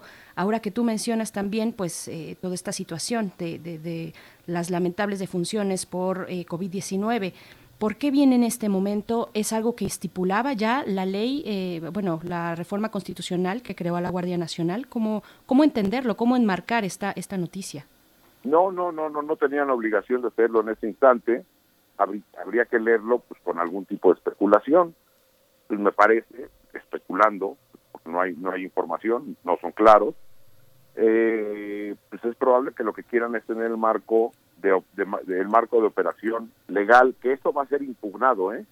Lo que no sabemos es si la CNDH va a querer impugnarlo o si algún gobernador, presidente municipal o el Congreso, pero si es que llega a la Suprema Corte lo van a echar para atrás, aunque el presidente siga convencido. Regresando a tu pregunta, ¿por qué en este momento? Pues me parece que lo que quieren es tener el marco normativo para operar posibles eh, conflictos sociales productos de la, de la pandemia o levantamientos sociales posteriores producto de la crisis económica. Hay una- Digo, pero es especulación, ¿eh? Sí, por Ajá. supuesto. Es que se piensa, se, se puede pensar como hay varias lecturas, Jacobo, ¿no? Llegamos que le viene como anillo al dedo a este momento porque finalmente si uno revisa las condiciones, las prestaciones de los miembros de la Guardia Nacional eh, frente al marco de la pandemia y de la susceptibilidad que pueden tener a infecciones, como lo ha mostrado ya, por ejemplo, el gobierno del DF, que tiene 85 personas fallecidas de, su estructura burocrática. La, la gente de la Guardia Nacional no tiene las mismas condiciones de prestaciones que el, que el ejército. Digamos que esa es una lectura muy, muy inmediata, ¿no? Pero a la larga también uno podría pensar que parte de los 14.833 jóvenes que reclutaron en 2019 no son militares. Digamos que el cuerpo de la Guardia Nacional tendrá, tendrá una autoridad también para perseguir delitos militares según está en la ley, ¿no? ¿Qué, qué, qué, ¿Cómo ves esa parte? Pues sí, digo, es una lectura interesante, es decir, lo que dices es de que al tener mayores prestaciones probablemente eh, puedan entender de manera más, eh, con mayor seguridad la crisis sanitaria. Sí, las personas, la Guardia Nacional ha, ha, ido evolucionando de manera muy torpe y los resultados ahí están. La, la, inseguridad, la violencia sigue creciendo, cada mes es el mes con más muertos en el país, a pesar de que estamos con más asesinados en el país, a pesar de que estamos confinados, es decir, la estrategia no funciona, pero no ha funcionado desde hace 15 años y la apuesta tendría que ser por el fortalecimiento de las capacidades locales de las policías civiles, más el, perfeccion, el, el mejoramiento de las fiscalías y, del, y de los ministerios públicos y de los peritos y de los jueces y de las cárceles. Si pensamos que la seguridad se va a conseguir a trancazos, pues no, se consigue con Estado y se consigue abatiendo la impunidad. Nada en este gobierno, al igual que en los anteriores, para abatir la impunidad. Es decir, la apuesta sigue siendo la mano dura. Pues qué eh, encrucijada nos encontramos en estos momentos porque queda, eh, no creo que alguien con, con, criterio pueda defender la militarización del país, eh, pero también por otro lado surge la cuestión de en, manos de quién se quedan, de quién que sea capaz de hacer frente a, a, la delincuencia organizada, en manos de quién se quedan muchos municipios que están eh, sufriendo y padeciendo desde hace mucho tiempo altos, altos, índices de violencia. Es una conversación que queremos continuar contigo, Jacobo Dayan, pero también, y cambiando de tema, eh, a punto de despedirte también, quisiera que si nos puedes hacer pues la invitación a que nos asomemos, de nuevo cambiando de tema, a lo que desde la Cátedra Nelson Mandela de Derechos Humanos en las Artes de la UNAM están eh, pues difundiendo una serie de charlas respecto a los derechos humanos y eh, la COVID-19. Eh, ¿Dónde los podemos seguir y observar, Jacobo Dayan? Sí, nada más rapidísimo algo antes de lo que sí. dijiste. Estoy de acuerdo, la, las Fuerzas Armadas tienen que estar ahí, nada más que tienen que estar reguladas, fiscalizadas y subordinadas. Eso mm. es lo único. Bien, eh, sí, eh, de, en la Cátedra Nelson Mandela de Derechos Humanos en las Artes de la, de la Coordinación de Difusión Cultural de la UNAM, hemos echado a andar un eh, curso de 10 sesiones de derechos humanos, democracia y gobernabilidad en la post-pandemia. ¿Qué se nos viene adelante? Eh, estamos teniendo, estamos subiendo a YouTube, en el canal de la Cátedra Nelson Mandela, que lo pueden consultar ahí en YouTube, un par de sesiones cada semana. Hoy ya pueden encontrar dos de las, las dos sesiones. La primera que fue un, la crisis civilizatoria dada por Javier Sicilia, la segunda fue eh, impartida por Luis González Plasencia, ex ombudsman de la Ciudad de México y actual rector de la Autónoma de Tamaulipas, hablando sobre los derechos humanos en la pospandemia. Y seguiremos hablando de temas como gobernabilidad, prevención de, de, de, de crímenes atroces, la economía, los derechos sociales y culturales, etcétera, eh, las democracias en la pospandemia y podrán verlo en el canal de YouTube de la Cátedra Nelson Mandela. Dos videos a la semana estaremos subiendo. Perfecto. Pues ahí está la invitación. Jacobo Dayan, te despedimos, nos encontramos pronto contigo y te mandamos un abrazo. Muchas gracias. Igualmente, Bere, Miguel Ángel, cuídense. Gracias, igualmente a Jacobo. Gracias. Pues ya Bien. estamos a unos segundos que nos den las 10, Berenice. Así es, ya nos estamos despidiendo. Agradecemos a todos ustedes. Les invitamos a quedarse en Radio UNAM en el 96.1 de FM, en el 860 de AM. Gracias a todos los que compartieron sus comentarios en redes sociales, a los que solamente escuchan también, por supuesto. Miguel Ángel, nos despedimos ya. Nos despedimos, eh, nos escuchamos mañana. Esto fue Primer Movimiento. El mundo desde la universidad. Radio UNAM presentó Primer Movimiento. El mundo desde la universidad.